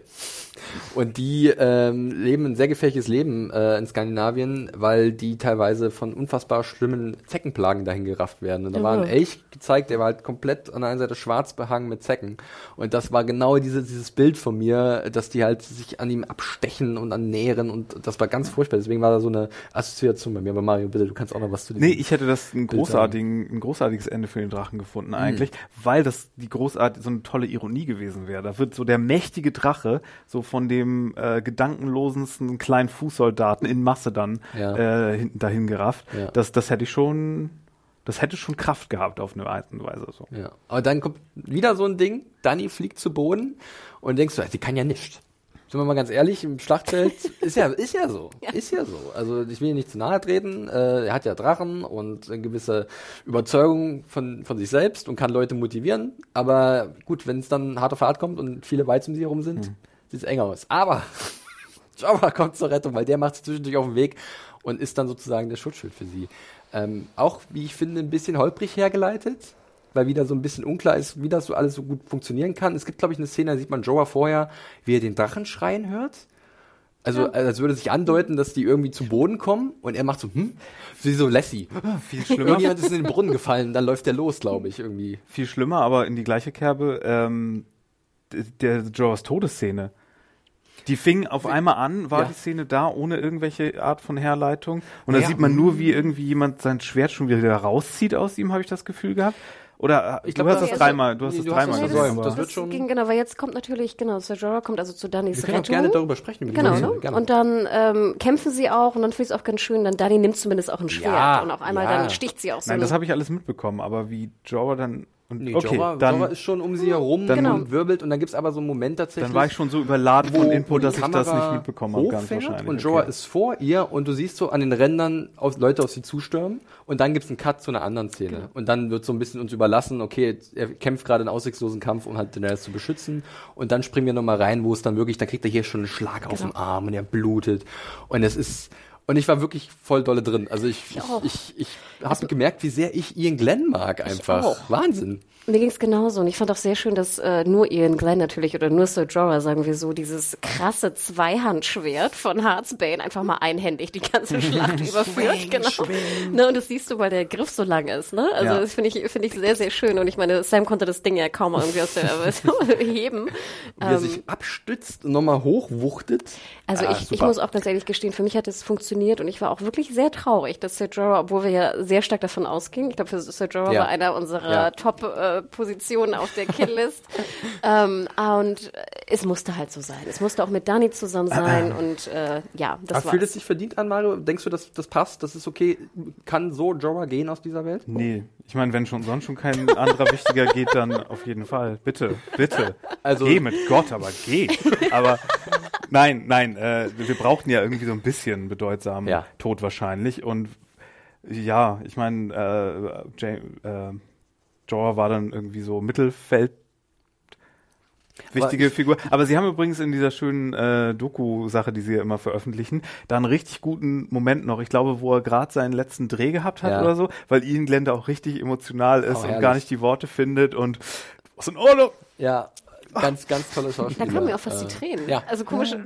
da kamen mir fast noch mehr die Tränen als in der Folge Ich hab's, selbst. ich hab's vorhin auch nochmal auf Twitter rausgehauen, so ein paar äh, Screenshots von ihm in diesem, bei diesem Interview und du merkst einfach, also ich hab dann gedacht, krass, der Typ ist ja wirklich der ersten Staffel dabei und ist so ein guter Schauspieler und war so zufrieden mit seiner Nebenrolle und hat die so gut erfüllt ähm, und es war eigentlich auch eine unglaubliche Reise und deswegen war da so ein bisschen Wehmut definitiv dabei und das kam erst so wirklich beim dritten Mal nochmal gucken, so, fuck, ja, Jorah. auf jeden Not Fall- Friendzone, werde ich niemals vergessen.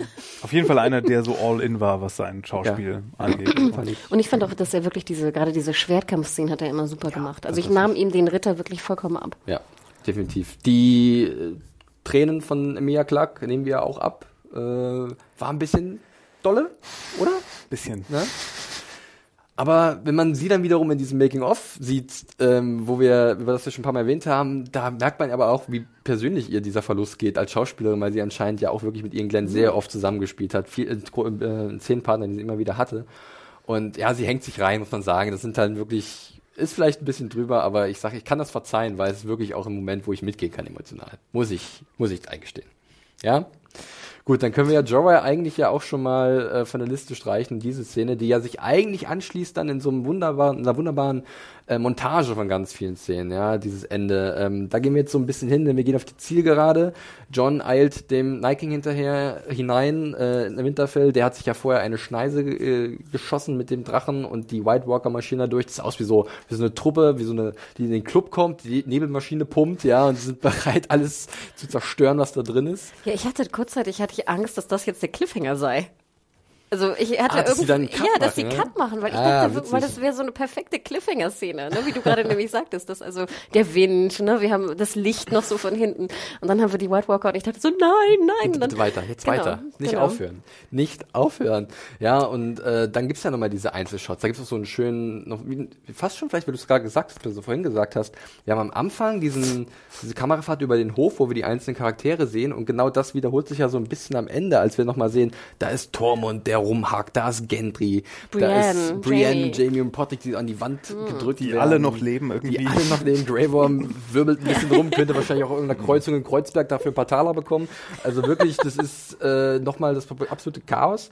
Und John läuft durch und dann gibt's die Szene mit Sam. Und das fand ich auch sehr interessant, dass Sam, äh, ja, offensichtlich Hilfe braucht, aber John, nee, ich habe jetzt die Priorität und das ist Bran. Ja, Sam braucht ja nicht zum ersten Mal Hilfe in der Folge. Ich fand ja auch die Vorstellung, dass Sam dann noch rumwirbelt in dem Hof, ist auch irgendwie unsinnig. Aber ähm, fand ich auch sehr interessant. Also, dass John weiter rennt ähm, und dann sehen wir ja auch diese Wahnsinnsszene. Ich glaube, die kommt dann, Mhm. wie, äh, wie Sirion noch so auf den Zinnen, Wahnsinn. auf, wenn es eine Zinne ist, ich ist so- hoffentlich, ja. äh, auf den Zinnen landet und dann so noch Winterfell so halb reinbricht Ja. und dann sein, sein blaues Feuer da sprüht. Also, äh, Das ist eine ganz fantastische Sequenz, wie ich finde. Also das ist auch die Szene dann, die dann kommt mit, wo halt dieses Dach einbricht und die Stuntleute halt durchballern und die Kamera ist dicht bei John auf dem Rücken sozusagen festgespackst, möchte man schon fast meinen. Und dann ist dieser Innenhof, es fühlt sich an wie so eine Videospielsequenz schon fast. Ich wollte es gerade sagen, ja. Das also ist so, es wenn jetzt gut oder schlecht? Ich weiß nicht. Du eher nicht so? Ich bin ja nicht so ein Ja. Videospieltyp. Aber es fühlt sich wirklich an wie so ein, wie, wenn das Level so zusammenbricht und du hast noch zwei Minuten, Ja. um dann deinen Weg nach raus Ja, genau, das zu, ist zu machen, sowas. Und du Ja. musst immer so hinter der, hinter der Wand dann Ja. Schutz suchen, wenn der, wenn der Drache Feuer speit. Ja, und im Link äh, und im Hintergrund fallen dann so Set Pieces auseinander und irgendwelche Spektakelsachen funktionieren noch wie ja wieder wie so, so eine Fun Ride Ja, aber ich glaube, das ist gut, dass wir mal den Fun ich Ride wollte gerade haben. sagen, für mich hat es nämlich auch funktioniert, weil allein die Krallen auf der Mauer, wie geil die aussahen und dieses Zusammenbrechen von, also ich, ich war technisch war Ich freue mich auf die Blu-ray. Okay. Ich war sehr fasziniert. Und ich fand auch gut, dass einfach auch mal John einfach auch Probleme kriegt, sozusagen nochmal. So, und dass dieser Kampf auch nochmal passiert. Also ich war happy. Und dass er grundsätzlich, also er wird dann festgenagelt von Ja. diesem Drachen. Und da ist dann so, wo ich dachte, cool. Das, das ist gut, das ist schön, dass John halt nicht dahin kommt, wo er hinkommen Genau. will, sondern äh, der, der, es gibt ein paar Shots zu ihm, da passiert nichts.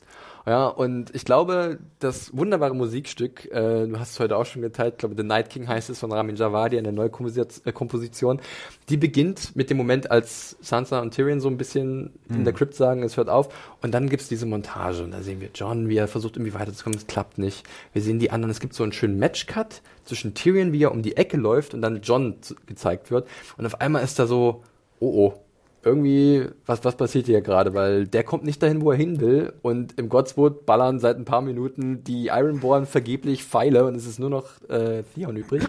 ähm, da war für mich im Moment so, ich bin, jetzt bin ich gespannt, was passiert, wirklich. Wie ging es euch da? Habt ihr auch so gedacht, hm, was Ich, denn jetzt? ich hätte fast erwartet, dass John erwischt wird und wir dann feststellen, dass er auch feuerfest ist. Aber das wäre vielleicht auch ein bisschen. Vom Drachen meinst du ja, erwischt? Hm. ja. Wobei ich, ich dachte dann so, nee, das ist zu High Fantasy. Und dann dachte ich wieder an Melisandre zurück.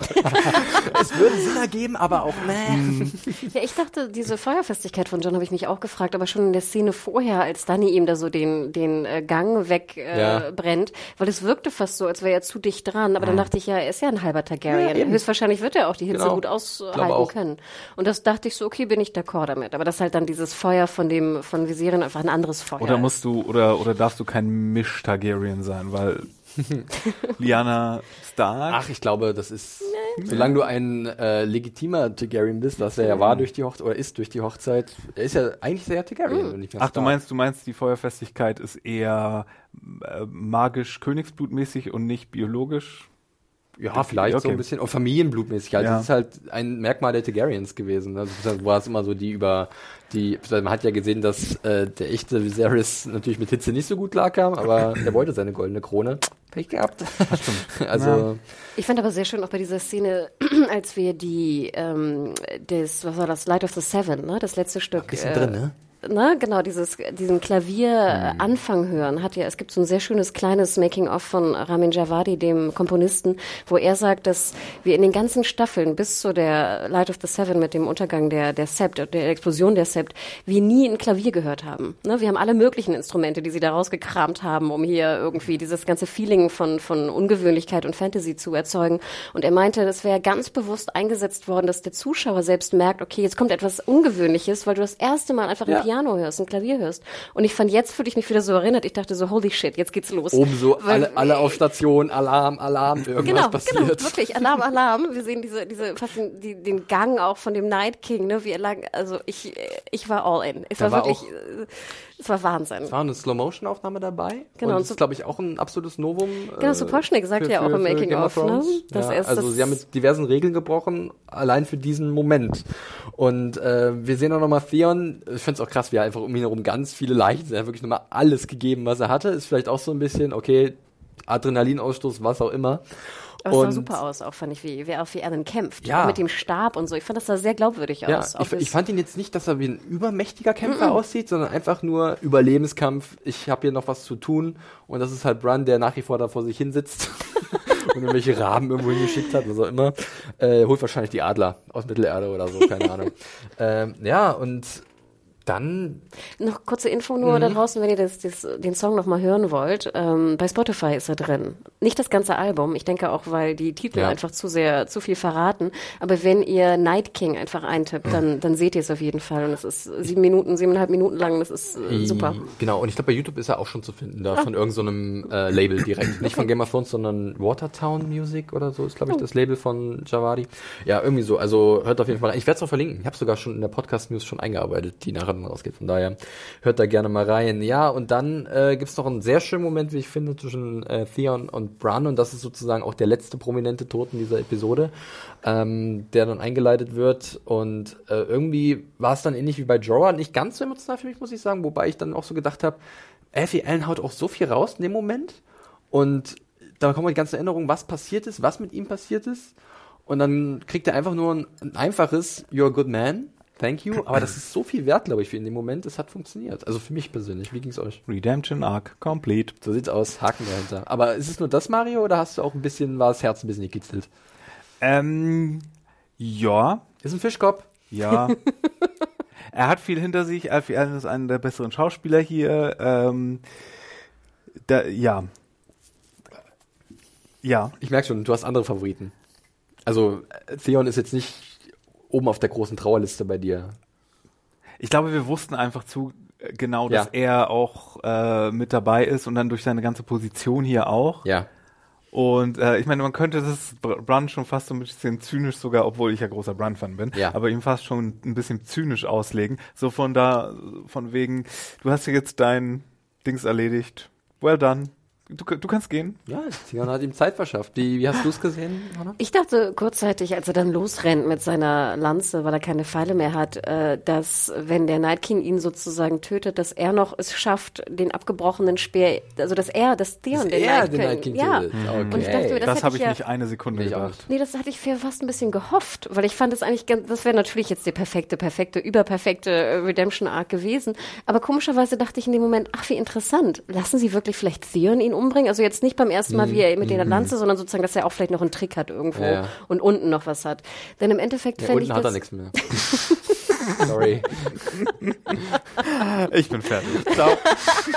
ja, so eine zu gute Vorlage, ja. ähm, jetzt gibst du die, die Jokes. Jetzt mache ich die Ja, ich Es tut mir sagen. leid, Leute. Ich habe die angezählt und ich mache ich selber. Ähm, nein, aber dann natürlich haben wir den, den großen Ex-Machina-Moment. Ja, also Theon wird absolviert und ich finde auch schönes Schlussbild, auch wenn es super tragisch ist. Dann geht der Night King auf Bran zu und es ist so dieses ein bisschen Genugtuung, möchte ich erkennen, irgendwie beim Night King, habe ich den Eindruck, er hat's gepackt. Wobei ich mich immer fragte, was machst du jetzt mit Bran? Ja, Also was, ja, aber dann, dann war's das? Ja. Dann tötest du ihn und gut Er hat ja auch den alten, den, den Max von Südow äh, Raben getötet. Ähm, das war ja auch relativ unspektakulär, einfach nur Sepp. Äh, und Aber der hat ihn, ja genau, noch an Brun das irgendwie sich ja, weitergegeben, weiter seine, gemorpht. seine Doktorhurigkeit. Ja, aber, aber ich, aber ich fragte mich auch, hätte er, hätte der Night King jetzt Bran einfach getötet, dann wäre ja auch nichts passiert. Also dann hätten sie ja trotzdem noch den Night King töten können und gut ist. Rein theoretisch ja. Ich denke schon. Ähm, ich glaube aber, dass, ja, dann wäre vielleicht die letzte Hoffnung wirklich weg gewesen. Ich meine, die Situation ist ja wirklich im Moment komplett aussichtslos. Also, ähm, die kriegen noch eine kleine Verschnaufspause, unsere Helden, aber im Endeffekt steht- steht ja alles um sie wieder auf. Also, selbst wenn er jetzt Brand tötet, wird im nächsten Moment wahrscheinlich werden alle sich auf die restlichen Überlebenden stürzen und das Ding ist gegessen. Also, ähm, von daher glaube ich, ist es dann einfach, wäre das dann nur so, wir fangen mit dem großen Gedächtnis dieser Welt an und danach seid ihr alle weg. Ja. Und fürs Protokoll, äh, Deus Ex Machina stimmt hier auch nicht ganz. So, wenn Drachen kommen oder eine Melisandre kommen, so aus dem Nichts, dann vielleicht noch mehr, obwohl Okay. streng genommen vielleicht auch nicht. Aber bei Arya hatten wir irgendwie staffellang Trainingsvorbereitung Ja. und Foreshadowing. Das gilt nicht, eigentlich nicht als, als Deus Ex Finde ich, Machina. finde ich einen guten Punkt, muss ich sagen. es Ähm, war überraschend, ich glaube, genau. weil wir John ne, ja eher irgendwie äh, hier in Szene gesetzt wurde, als derjenige, der jetzt der, der, der Held glaube, wird. es Aber ist- ja. es ist nur eine Überraschung eigentlich. Ja. Ich finde es ja auch nicht schlecht in der Folge, weil dieses Gespräch mit Melisandre vorher wirkte für mich ja auch so, als ob sie Arya nochmal motiviert, da Ja. irgendwie hinzugehen. Als Es ob, wird ne? aufgebaut, dass Arya irgendwo hinrennt auf Genau. jeden Fall. Ich glaube, mein größtes Problem ist einfach nur, dass Also ich finde es cool inszeniert. Das muss ich sagen, ich mag diese Szene wahnsinnig gerne, weil du hast dieses, diesen Windhauch und diese weiße Locke von dem Walker tanzt ein wenig, ja. Und dann kommt sie da aus diesem Nebel so angeflogen, wird abgefangen, äh, mit dem äh, Dolch in der Hand, den, den Catsport-Dagger, macht den alten Messertrick und bringt das Ding zu Ende, holt es nach Hause sozusagen. Und ich finde das alles an und für sich mit der Musik, wie sich das aufbaut äh, und wie der Night King wirklich das erste Mal überrascht wird und auch das vielleicht, glaube ich, so kurz registriert in seinem Blick, und weil er so nach unten noch guckt, als die Kamera von unten ist, merkt man so, oh oh, ähm, finde ich großartig. Ich Aber wo sie herkommt, ist bei mir immer noch so, Und ich hatte auch Angst in dem Moment. Ich dachte jetzt, oh Gott, jetzt wird Arya umgebracht. ja, Also, auch ne? ganz kurz bei mir. Ja. Deswegen. Nee, ich gebe dir absolut recht. Aber dies, natürlich dieses Angefliege, natürlich kann man sich fragen. Nachher hat Melisandre sie noch äh, hat fliegen lassen. Oder Nochmal gebufft. Leichtigkeitsbuff. Ja, möglich. Also das ist, glaube ich, so ein Ding, wo ich, wo ich mich ein bisschen zu dolle drüber geärgert, geärgert habe am Anfang. Ich finde es nach wie vor ein bisschen, ich hätte gern vielleicht ein, irgendwie das ein bisschen anders gehabt. Äh, aber es muss ja dieser Überraschungsmoment irgendwo kommen. Sie müssen ja irgendwie den auf dem falschen Fuß erwischen. Anders geht's vielleicht nicht, als so ein bisschen das kurz auszusetzen, dass sie einfach da durchsegelt und ihn dann so attackiert. Also, Ja, im, im Making-of haben sie dann auch nochmal gesagt, dass es irgendwie wichtig war, dass sie ihn an derselben Stelle trifft, wo das Dragonglass Ja. ursprünglich reingeht. Das finde ich ein bisschen quatschig, weil das erstens wüsste das Arya nicht, zweitens, okay, Bran hätte es ihr sagen können, aber zweitens wurde es nicht etabliert, sondern wir, es wurde nur etabliert, dass Drachenglas und überlebenden Stil funktioniert gegen White Walker. Ja. Und das mit der Stelle finde ich so ein bisschen viel. Es ist ein nettes, fast schon Easter Egg, dass es dann zufällig die gleiche Stelle ist, aber es ist auch halt die Stelle, die er frei hat. ja. Ausgerechnet die, wo er nicht Genau. eingezogen ja. ist. Wie, wie Siegfried irgendwie so ein bisschen, ne? Genau. Ähm, ja, also Night King zerfällt in tausend Einzelteile und die White Walker tun es ihm gleich und alle anderen, die jeweils von ihm umgedreht wurden, auch. Und äh, ja, die Lebenden haben Ja, gewonnen. Der, der Obervampir wurde besiegt. Endlich, da kommt er, ja. Der Obervampir wurde besiegt. Und jetzt können wir gerne nochmal kurz diskutieren. Äh, wie finden wir das? Wer möchte den Anfang machen? Dass jetzt auf einmal der Night King weg ist. Also wollen wir davon generell erstmal ausgehen, dass die White Walker gegessen sind für immer in der Serie? Dass wir nicht irgendwie noch mit so einer Hintertür rechnen? Äh, das macht es vielleicht erstmal einfacher. Wir sagen, okay, die Möglichkeit ist vielleicht irgendwo da, aber wir gehen mal davon aus, dass es so ist. Wie ist es dann, Mario? Du guckst schon so ein bisschen Gedanken Nein, verloren. nein, wie gesagt, ähm, wie du immer meine Blicke fehlinterpretierst. Super, ähm, oder? Seit Jahre, jahrelang podcasten wir zusammen Nein, und ich sag gesagt- immer das Falsche. Wie gesagt, für das, was es ist, war es ganz gut. Es ist nur, es gab keine Möglichkeit, wie das nicht ein bisschen antiklimaktisch alles sein konnte. Und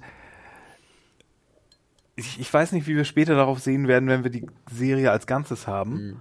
Und dann irgendwann nochmal auf diese Folge zurückblicken. Ich weiß nicht, ich, ich kann das gerade wirklich nicht einschätzen. Ich weiß auch nicht, wie ich mich damit fühle. Ja. Als ich das gesehen habe, die Folge, hatte man natürlich irgendwie so die ganzen Anspannungen wegen der Ängste um die Charaktere und so. Und zu sehen, dass man jetzt da eine wichtige Folge sieht und das hat sich wie ein Brett angefühlt Ja. und an, anstrengend und und irgendwie irgendwie auch äh, erlösend, weil man äh, endlich diese ganze diese diese Spannung durch den Handlungsbogen, der über Jahre bestanden ist, dass der fertig ist so. Und ich weiß immer noch nicht, was ich davon halte. Äh, Ich weiß es nicht. Okay. Hände in die Höhe. Ich ich, ich bin nicht sicher. Okay. Willst du es mal probieren, Hanna? Genau. Also ich glaube, ich hatte es vorhin ja schon versucht und äh, ich glaube, wir hatten es ja auch schon in den letzten Folgen, speziell in der siebten Staffel auch schon besprochen. Ich, wir hatten ja auch immer oder ich hatte auch immer große Probleme damit, dass ich immer dachte, was will der blöde Night King eigentlich? Was ist seine Motivation? Was, was, was macht er da? Also auch wenn er jetzt Bran umbringt, hat das ja keine direkten Folgen für mich. Auch wenn jetzt das, das Gedächtnis der Welt irgendwie äh, weg ist, ja. Und dann? Also, ich, so, also irgendwie, ich fand immer die, die Frage der Motivation, wer marsch, der Night King marschiert und will alle einfach nur töten, war mir immer schon irgendwie doof. Ich fand's doof. Ja. Ist ein Bösewicht, der schlecht definiert ist, I don't care. sehr grob etabliert, was ja auch immer ein bisschen Reiz ausgemacht hat, weil man diese Unwissenheit halt bei ihm immer verbunden hat, was will der eigentlich. Aber ich sag ganz ehrlich, es gibt halt auch Charaktere, die interessanter sind als potenzielle Widersacher. Ja. Äh, und um jetzt mal äh, wieder Teufels Advokat zu spielen und mal hier für die Serie in dem Punkt zu sprechen, es ist natürlich auch eine abstrakte, comichafte ja, äh, Bedrohung, an der sich dann die ganzen anderen Charaktere abarbeiten konnten. So. Und da kommt dann auch wieder diese, diese Falle, dass wir hier jetzt jede Woche stundenlang darüber reden und dass wir das natürlich auch überanalysieren und da uns Fragen stellen. Und am Ende war es eigentlich eine sehr einfache Story, die halt nur irgendwie eine Vorlage geliefert hat für die ganzen anderen Charaktere, damit zu interagieren. Und es ist natürlich dann viel einfacher, als wir uns das vielleicht vorgestellt oder gewünscht haben. Aber das ist dann auch halt der Nebeneffekt von so einem Podcast vielleicht. W vielleicht. Aber also gebe ich dir absolut recht, aber ich denke, dass man kann ja schon sagen, dass die Motivation des Bösewichts jetzt hier in diesem Fall relativ dünn war, sagen wir so. Ja, für Ne? mich persönlich So. auch. Also ich sehe es auch so. Und ich fand ja auch speziell, gerade wenn wir jetzt mal Schlachten vergleichen, auch in Game of Thrones, wenn wir an diese Loot Train-Geschichte dachten, ne? Was war das jetzt? Sechste Staffel, siebte Staffel? Das Ich war in der siebten. In der siebten. Spoils of War, die vierte Folge. Da fand ich ja das Besondere an dieser Folge war ja auch in der Schlacht, dass wir auf beiden Seiten Charaktere haben, für die wir vielleicht sind. Ne? Wir erinnern uns, das ist ja hier Bronn, Jamie gegen äh, Dany und, und Co. Ähm, und das fand ich war ja immer sehr viel interessanter, wenn du einfach die beide Seiten verstehst und wenn du auch vielleicht bestimmte Emotionen spürst. Weil jetzt war ja kein Mensch, war ja für den Night King. Also ich glaube, keiner hat ja gedacht da draußen, oh bitte lieber Night King, äh, töte alle. Aber wieso, wieso lässt du das, oder wie, la- wieso lassen wir das als äh, bei Lord of the Rings durchgehen, wo das ja auch ein abstraktes Grundböse einfach ist, was einfach nur böse ist. Äh, okay, du hast, Sa Sau äh, du hast Saruman vielleicht noch, aber der ist ja so ein korrumpierter ne, Zauberer. Ähm, da funktioniert es ja aber gut und da fühlt sich das alles sehr classy an und da fühlt sich das alles auch sehr abstrahiert noch ein bisschen an. So, und hier nehmen wir den Night King aber so streng ins Gericht, weil sich Game of Thrones so ein bisschen echter und nicht so abstrahiert anfühlt vielleicht wie Lord of the Rings, nicht so märchenhaft. Aber wo, Weißt du? Ich, ich würde da gerne vielleicht mich an einer Antwort versuchen. Also zum einen auch, Ich weil... frag mich gerade auch Nee, nee, ja. äh, es ist auch eine Frage, die ich mir gestellt habe, die sich viele Leute da draußen stellen. Dieses, warum haben wir jetzt diese Zeit investiert mit dieser Bedrohung, die in der allerersten Folge halt auch gezeigt wird, Ja. ne, die White Walker. Klar, das war, und ab da waren die mal ein bisschen prominenter, mal weniger prominent da. Und seit drei, vier Staffeln sind es die die halt wirklich wichtig sind als potenzielle große Widersacher, als die große Bedrohung. Der Night King muss aufgehalten werden.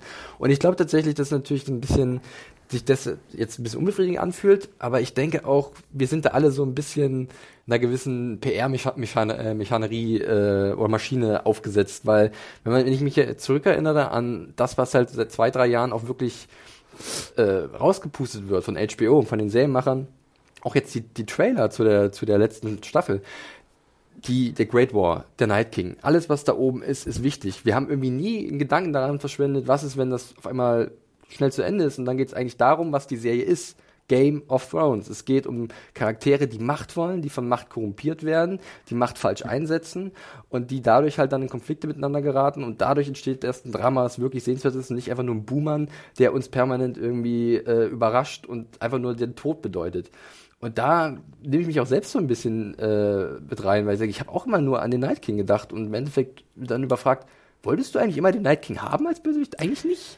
Also ich, ich habe mich oft, also ich gebe dir recht, weil ich habe auch noch mal an die ganze Werbekampagne gedacht und ich reg mich da schon seit mehreren Jahren drüber auf, dass immer nur der blöde Night King äh, zu sehen ist. Gut, jetzt haben sie es ja Gott sei Dank geändert, einfach nur in GOT, diese Ja, Staffel. Aber ja. jetzt in der letzten und vorletzten Staffel sahst du immer dieses blöde Face von dem Night King, auch ziemlich dunkel, wo ich mich immer schon fragte, who cares Night King? Deswegen gucke ich nicht Game of Thrones aber mal mehr. offensichtlich haben die sich ja Ja, gekümmert ja, um nee. ihn, ne? Und ähm, ich, also ich denke, ich, ich meine mich auch zu erinnern, dass wir im Podcast schon öfter uns gefragt haben, was eigentlich die Motivation ist. Denn wie du schon richtig sagst, der Night King will ja nicht auf dem blöden Iron Throne sitzen. Das hätte ich ja noch fast witzig gefunden, würde er jetzt gerne irgendwie ähm, auf dem Thron sitzen wollen und irgendwie die Macht haben wollen. Denn soweit ich das weiß, aber ich habe Lord of the Rings äh, lange nicht mehr gesehen oder gelesen, ähm, ging es nicht auch um die, die Macht des Rings? Wollte Saruman nicht die Macht haben, um auch sozusagen das Land zu beherrschen? Ja, aber es war halt keine konkrete, der Ring funktioniert so, macht. Es ging auch immer so ein bisschen um so eine abstrakte, wenn er das, es darf nicht passieren und. Ja, aber so er wollte doch die Macht haben, um das Land zu beherrschen. Ja. Ich habe ja nicht das Gefühl, dass der Night King jetzt Aber über. auch um das, ja. ich hätte nicht das Gefühl, dass der Night King nachher sozusagen ganz Westeros beherrschen will. Ja, aber auch auf so eine, wie gesagt, das war auch so eine, Ich verstehe, was du meinst mit Ne? dieser, dieser Bösen. Wir bekämpfen das Böse, ne? Einfach nur das Böse. Also in dem Sinne, da, da wir das im Podcast meines Erachtens schon oft äh, besprochen haben, was die Motivation des Night Kings ist, muss ich hier einfach sagen, ist genau das eingetreten, was wir öfter besprochen haben. Es wird höchstwahrscheinlich darauf enden, dass er getötet wird und das war's. Und wir kommen jetzt wieder zurück auf das, was eigentlich interessant ist. aber wir haben nur noch Frage, drei Folgen. Ja, und Das ist deswegen, Ärgerliche, ne, und ne? wir kommen jetzt eigentlich äh, dahin, wo wir eigentlich hin wollten. Und zwar, wie geht's weiter und wer, wie wird dieses ganze Game of Thrones sich Und ausspielen? ich habe doch schon bei Battle of the Bastards gesagt, ich glaube nicht, dass die das im Buch so einfach machen werden. Jetzt bin ich ja natürlich noch gespannter. Ich kann mir nicht vorstellen, Ich meine, ich fand ja schon, wie sie, wie sie Ramsey Bolton sich entledigt haben. Bisschen sehr easy und sehr, bisschen zu sehr auf die Befriedigung des Publikums bedacht. Jetzt frage ich mich natürlich erst recht so, meine Güte, ist das wirklich, was George schreiben wird? Ja, reih dich mit rein. Die- Du wirst es vielleicht in 30 Jahren wissen. nee, die Formulierung in dem Making-of ist mir auch aufgefallen, wo sie nicht gesagt haben, wir haben vor drei Jahren entschieden, dass Arya den Final Blow macht. Wir wissen seit drei Jahren, dass Arya ja. diejenige ist. Das ich heißt, das klingt wie eine Info, die Ja. sie von wem anders haben. Ein Rabe hat sie reingekrächzt in den Writers Room. äh, ich habe noch so ein Bild für mich persönlich gefunden, was ich ganz gut finde, jetzt auch mit dem Tod von dem Night King. Ähm, weil wirklich, mich haben Leute auch persönlich angeschrieben bei Twitter, bei DMs, die haben sich geärgert, dass es so ist. Und ich sage, ich, sorry, ich kann es nicht ändern. Also, es ist eine Frechheit, dass die Leute, dass Danny von Weiß euch nicht das geben, was ihr wollt, aber so ist es halt manchmal. Und ich habe so ein bisschen für mich auch Frieden damit abgeschlossen, weil ich dachte so, okay, wir haben jetzt diese globale Bedrohung, jetzt wird es so ein bisschen sozialkritisch, jetzt wird es ein bisschen abstrakt, vielleicht kann man das irgendwie an, anpassen, weiß ich nicht. Aber diese globale Bedrohung der Night King ist auf einmal weg. Sie, irgendwie hat er sich nochmal gewehrt und irgendwie war ganz Westeros statt auf dem Spiel. So, jetzt haben die Menschen triumphiert. Und im Endeffekt könnte ich mir vorstellen, dass es jetzt darauf hinausläuft, dass die Menschen sich jetzt gegenseitig wirklich, so habe ich es auch in meiner Review geschrieben, zugrunde richten werden und dadurch eigentlich der Kontinent wirklich untergeht. Der Night King wäre so eine Art Reset-Knopf gewesen, wo man vielleicht nochmal, weil nach der ersten Long Night auch, irgendwann haben die sich aufgerappelt und haben ein neues, eine neue Zivilisation aufgebaut. Das wäre jetzt vielleicht auch der Punkt gewesen für den Night King zu sagen, okay, wir machen jetzt mal Stopp und dann geht's irgendwann von vorne los. Aber jetzt ist halt diese letzte Hürde weg und jetzt ist Westeros den Menschen überlassen und da sind furchtbare Menschen dabei, die sich Dinge tun könnten, die alles Grund und Boden richten. Und deswegen wird das, glaube ich, ein bisschen tragischer, dramatischer sogar. werden. Alternativtheorie. Ja, bitte. Bran entpuppt sich als der letzte große Buhmann und wir stellen dann fest, dass der Night King eine gute Chance gewesen wäre, ihn auszuschalten, weil wir dann vielleicht mitbekommen, gegen Ende der Serie, dass Bran irgendwie mit der Zeit rumspielt und das eine ganz, ganz schlechte Idee. Das ist die Frage. Ist, das könnte ich mir auch noch Die Brun-Frage. Also das ist eine Zeitsache, da bleibst du weiter schön auf deiner eigenen Spur. Oder what, whatever. Giglio, ja, wir wissen ja immer noch ehrlich. nicht, was der Raven überhaupt für ein, Aber für ein Die Frage, ist, was ne? jetzt mit Brun ist, ähm, vielleicht ist da wirklich, vielleicht kommt da noch irgendwas Ja. wirklich. Also da bin ich. Das wäre auch dieses, das würde auch diesem Bittersweet-Ding gerecht werden. Die Ja, ja. Vielleicht, ja, ja, ja. Ähm, könnte sein. Äh, sonst habe ich jetzt viele Fragen und das finde ich gut. Ich, beim, ich weiß nicht, was passiert. Und äh, klar, ich weiß, dass irgendwie noch zum großen Krieg kommen muss, zum nächsten Krieg. Und was da passiert, wer da wen auf den Schlips dreht, äh, tre äh, treten wird oder ähm, wer dann am Ende übrig ist, ob wir diese, ihr erinnert euch ja sicherlich noch an diese eine, diesen einen Traum oder die Vision von Bran, als der Schatten des Drachen über King's Landing zu sehen war und der zerstörte Thron rum, als Daenerys in ihrem äh, hier in House of Undying war. Also es sind alles so Bilder, die in meinem Kopf gerade rumschwören und die gar nicht mehr so unwahrscheinlich jetzt auf einmal sind. Äh, Wobei den Drache über King's Landing, den hatten wir schon eigentlich. Nur, dass wir es in der Perspektive nicht gesehen haben, als sie das Meeting hatten. In Das stimmt. Du meinst, ja, Ja. in der siebten Staffel. Ja, das stimmt. Wir hatten nicht die Perspektive. Das ist richtig. Der Drache ist schon mal über King's Landing geflogen. Ja, aber ich glaube, generell können wir uns jetzt ja, ich glaube nicht, dass jetzt die, die Schlacht nachher auch mit der Golden Company jetzt so früh kommt. Also ich denke, wir können uns, also ich freue mich zumindest jetzt als Fazit, oh, endlich, Night King ist weg. Ja. Wunderbar. Wir können wieder zurück nach King's Landing, wir sehen Cersei wieder und wir werden jetzt auf jeden Fall wieder eine neue Interaktion sehen, bevor die nächste Schlacht Ja, kommt. Verschnaufpause, Genau. Vorbereitung, nochmal Schlacht Das- und Epilog. das würde genau. ich jetzt auch Kann man schon ein bisschen, glaube ich, vorwegnehmen, weil David Nutter wird jetzt mal wieder Regie führen. Das ist ja eher unser dialoglastiger Kollege. Und Miguel Sapochnik kommt nochmal zurück für die fünfte. Ah, schau an. Oh, was könnte da wohl passieren? Wahrscheinlich ein Kammerspiel. also, ähm, Slow-Mo. Ja, genau, Slow-Mo. Und die ganze Zeit spielt einer Dudelsack, weil wir das auch noch nicht hatten in Game of Thrones. ähm, ja. Ja, äh, habt ihr noch irgendwie einen Gedanken zu diesem Bild mit dem Night King und das Ende und so? Ähm, nee, wir sind doch schon ganz gut mit der Zeit dabei. Wir haben aber noch eine Sache und zwar äh, das Abschlussbild der Episode.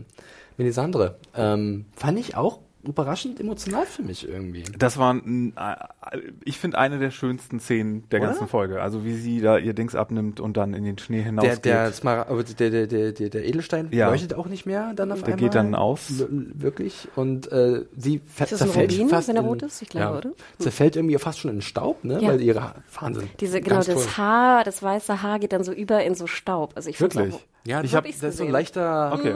genau. Also vielleicht wird mein Fernseher auch zu hell eingestellt. Nee, ich hatte eher das Gefühl, dass sie sich in so ein kleines Hunzelmännchen Ja, ganz, ganz auch- alte Ja, Frau äh, ja, genau. äh, äh, und das zu, zusammenbricht. Ich habe nicht das gesehen, dass sie in zu Staub zerfällt. Nee, nee, also ich glaube, es ist so eine so eine Anspielung. Ja. Ne? Also so die Haare f- Genau. gehen dann in den Wind, weißt du? So, so habe ich das eher gelesen. Ich fand auch nochmal den, äh, die Reaktion von, also der, der Blick auf Davos ganz Mhm. spannend irgendwie, weil er hat auch so, da war auch viel drin. Ja, und ich fand, für mich war das auch so ein Zeichen, jetzt sie hat alle Kraft gegeben. Also apropos, sie ist wirklich komplett entladen, ne? Und jetzt und auch ich fand das sehr rührend, wie sie sich so zur Seite, also dieses Zusammenfallen Mhm. fand ich auch, oder wie auch immer das jetzt, ob es Staub oder Fall ist. Ähm, und ich fand es war eigentlich auch mit den mit der Musik dann auch, das war so das perfekte Endbild. Ne? Sie sagt ja auch, sie wird vor dem Morgengrauen Mhm. sterben. Wir sehen den Morgengrauen, die lange Nacht ist vorbei. Ne? Es war, oh, Ich es war hab mir genius. erst auf, was sie stirbt. Das habe ich, ich habe, die ist ja auch tot. Das ist gerade bei mir so. Genau. Sie ist ja auch eine der prominenten Toten. Ich habe immer nur die anderen fünf so ein bisschen im Kopf gehabt. Ed, Barrick, Liana, Jorah und. Theon. Aber ja, Melisandre. Und passt auch in das Bild, was ich ja vermutet hatte, dass wir, dass George das auch ähnlich macht wie in Lord of the Rings, dass wir das Ende des Zeitalters der Magie auch hier Mhm. einläuten. Und wir hier ist der Night King und eine der großen Zauberinnen äh, Ja. von dannen gegangen. Ähm, ja. Stimmt, stimmt. Auch gut.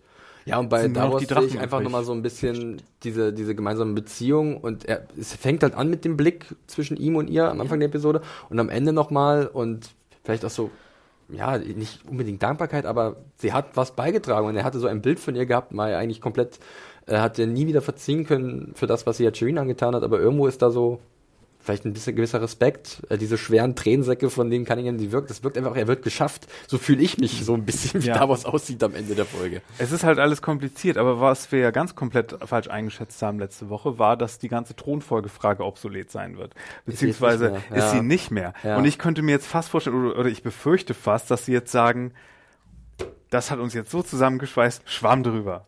Und dass sie das irgendwie so. Schöner Übergang, das wäre so meine finale Frage gewesen, bevor wir zum Fazit kommen, weil jetzt ist ja wirklich Sollen wir uns nicht nochmal- alle vertragen? Ich weiß, ich glaube, jetzt geht's richtig rund. Ich glaube, Daenerys, ich, ich weiß nicht, ob da noch irgendwie, weil hm, ich möchte nicht zu wieder zu viel in irgendwelche Trailer hineininterpretieren, ähm, aber ich glaube, Daenerys könnte jetzt doch auf einen anderen Pfad kommen, auf einen finsteren und dann gegen Cersei und die werden sich zerfleischen. Hast und du einen anderen Trailer dazu- gesehen als ich? na, sie sagt ja wirklich auch in diesem Trailer, na, wir erwähnen den nicht, wir wurden schon gerüffelt, dass wir es gemacht haben, aber ich glaube einfach, dass jetzt sowas zum Beispiel auch passieren könnte, wie jetzt schon viele, viele Leute schon mal gesagt haben mit dieser Prophezeiung. Also Ahai hat ja sein Schwert in seine Geliebte gerammt äh, und ähm, ja, um, um die Dunkelheit aufzuhalten und das klingt halt dolle, dolle, In dolle. seine oder seinen geliebt. Ja, oder so, genau. Der Prince Who Was Promised ist ja in beide Richtungen, ne? Weiblich oder männlich spielt keine Rolle. Ähm, deswegen glaube ich, dass da uns das in der Richtung erwartet und ähm, ja, John vielleicht Daenerys abserviert oder ja, keine Ahnung. Ich könnte es mir vorstellen. Ich weiß nicht, Hannah, Ja. du, du bist ein bisschen.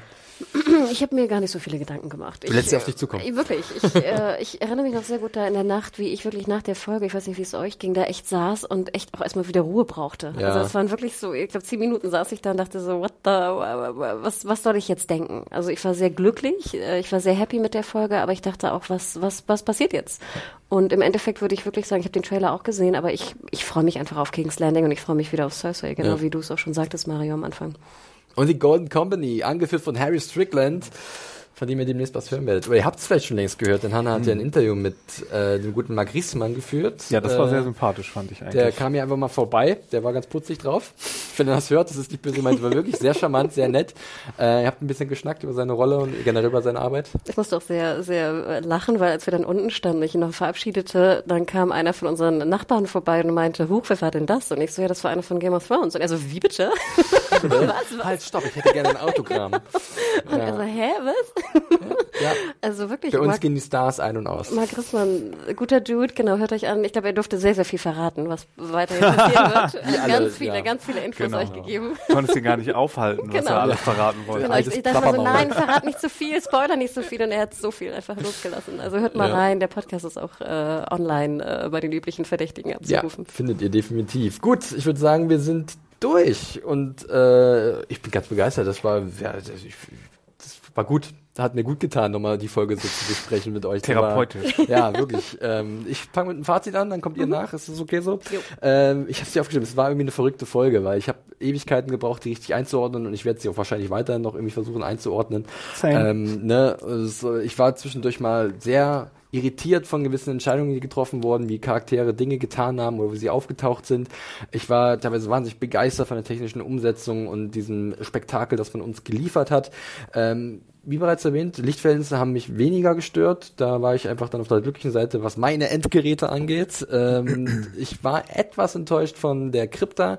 Nicht, was da passiert ist, sondern wie es passiert ist. Das hätte man, glaube ich, noch besser ausreizen können und vielleicht noch eine bessere Balance dann finden in der Folge. Ich fand die Idee mit den verschiedenen Phasen und Genre innerhalb der Episode super. Ähm, kann man, glaube ich, sogar noch ein bisschen auf die Spitze, beziehungsweise noch ein bisschen optimieren.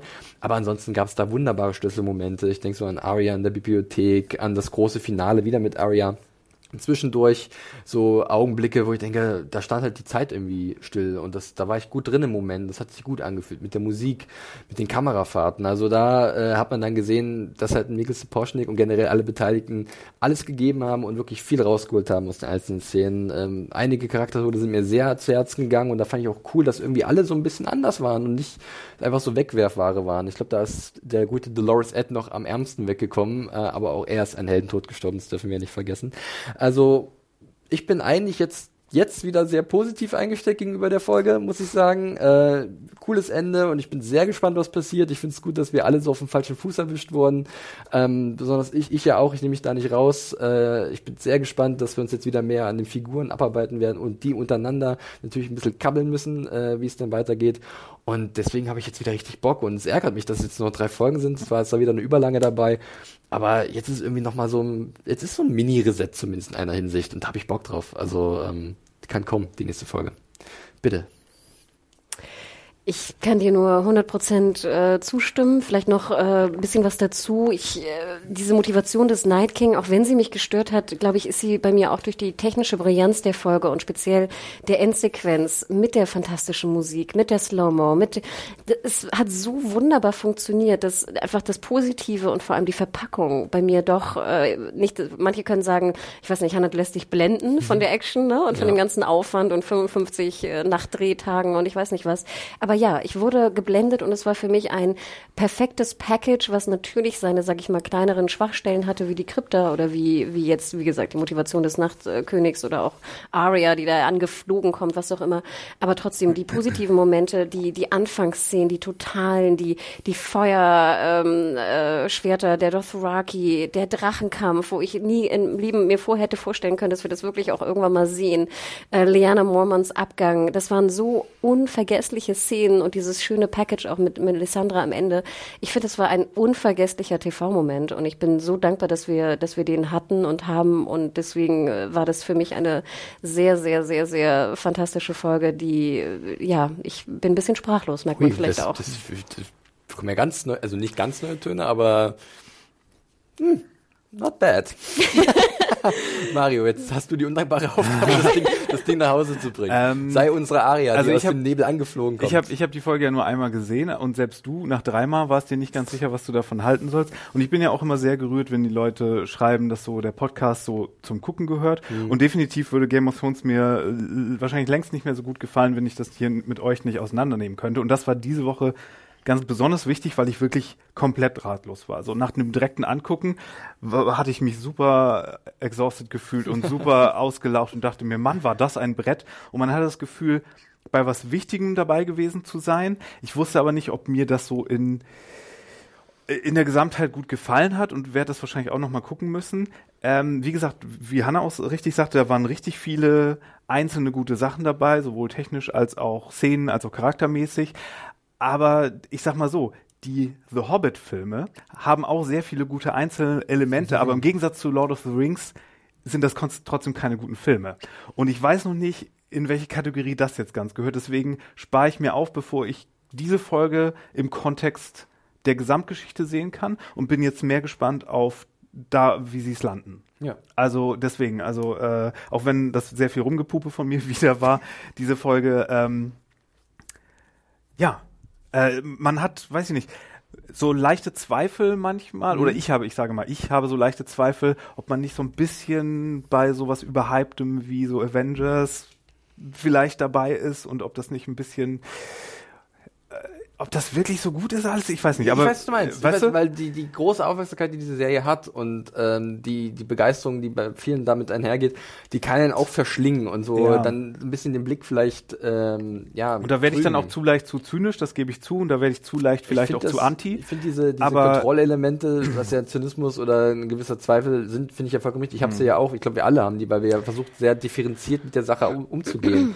Und ihr merkt es ja bei unserer Besprechung, wir finden Sachen sehr gut, aber wir hinterfragen ja halt auch viel, weil wir halt merken, irgendwas stimmt da nicht, irgendwas ist da nicht richtig. Und manchmal kommen wir dann gemeinsam zu dem Schluss, dass es doch gut war oder eben, nee, das ging gar nicht. Und so ist es halt einfach bei der Diskussion. Aber als kulturelles Auseinandernehmen-Teil macht das immer noch mit am meisten Spaß, es auseinanderzunehmen, hier auch in der Runde. Und wie gesagt, nächste Folge viel, viel Cersei, da bin ich sehr an Bord. Und Clay wie Game gesagt, Bowl, Clay Game Bowl, habe ich da Clay Game Bowl gehört? Und stimmt, der hatte auch ziemlich Plot-Armor eigentlich, nur alleine dafür.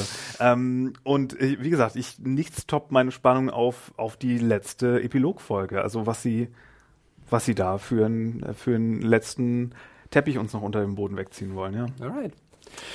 Ja, so, dann äh, haben wir das. Das war's. Äh, wir haben noch ein, zwei Hinweise. Hanna beginnt. Genau, da wir jetzt ja in die, in die Zielgerade einfahren mit den drei Folgen, könnt ihr ja auch nochmal sehr gerne bei unserem lieben Sponsor vorbeischauen und mitkommentieren, wer denn auf dem eisernen Thron äh, sitzen soll.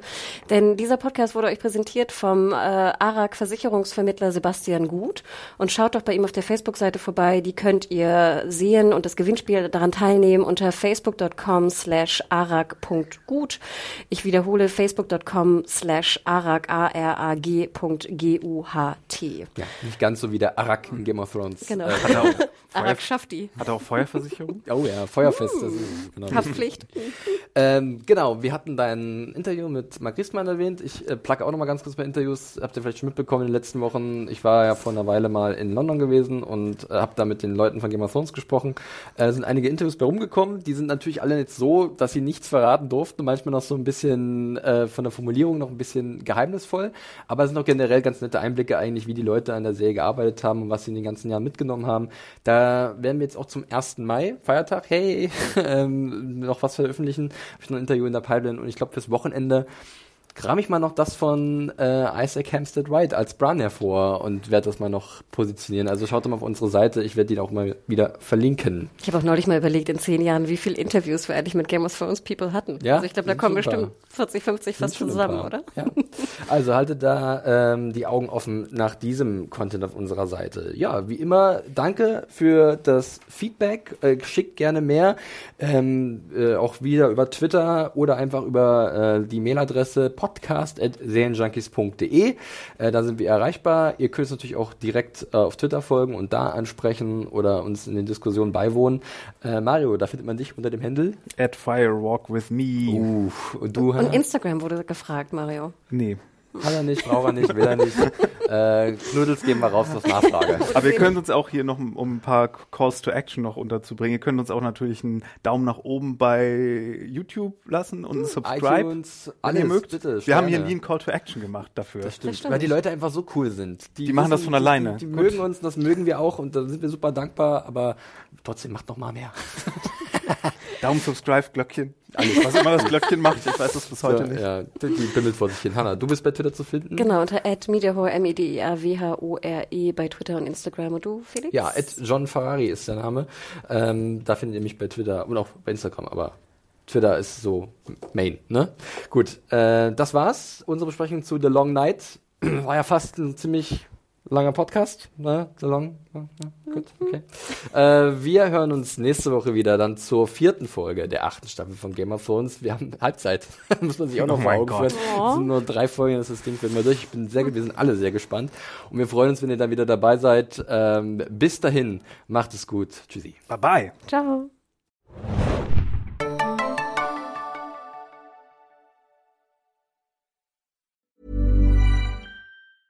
Ever catch yourself eating the same flavorless dinner three days in a row? Dreaming of something better?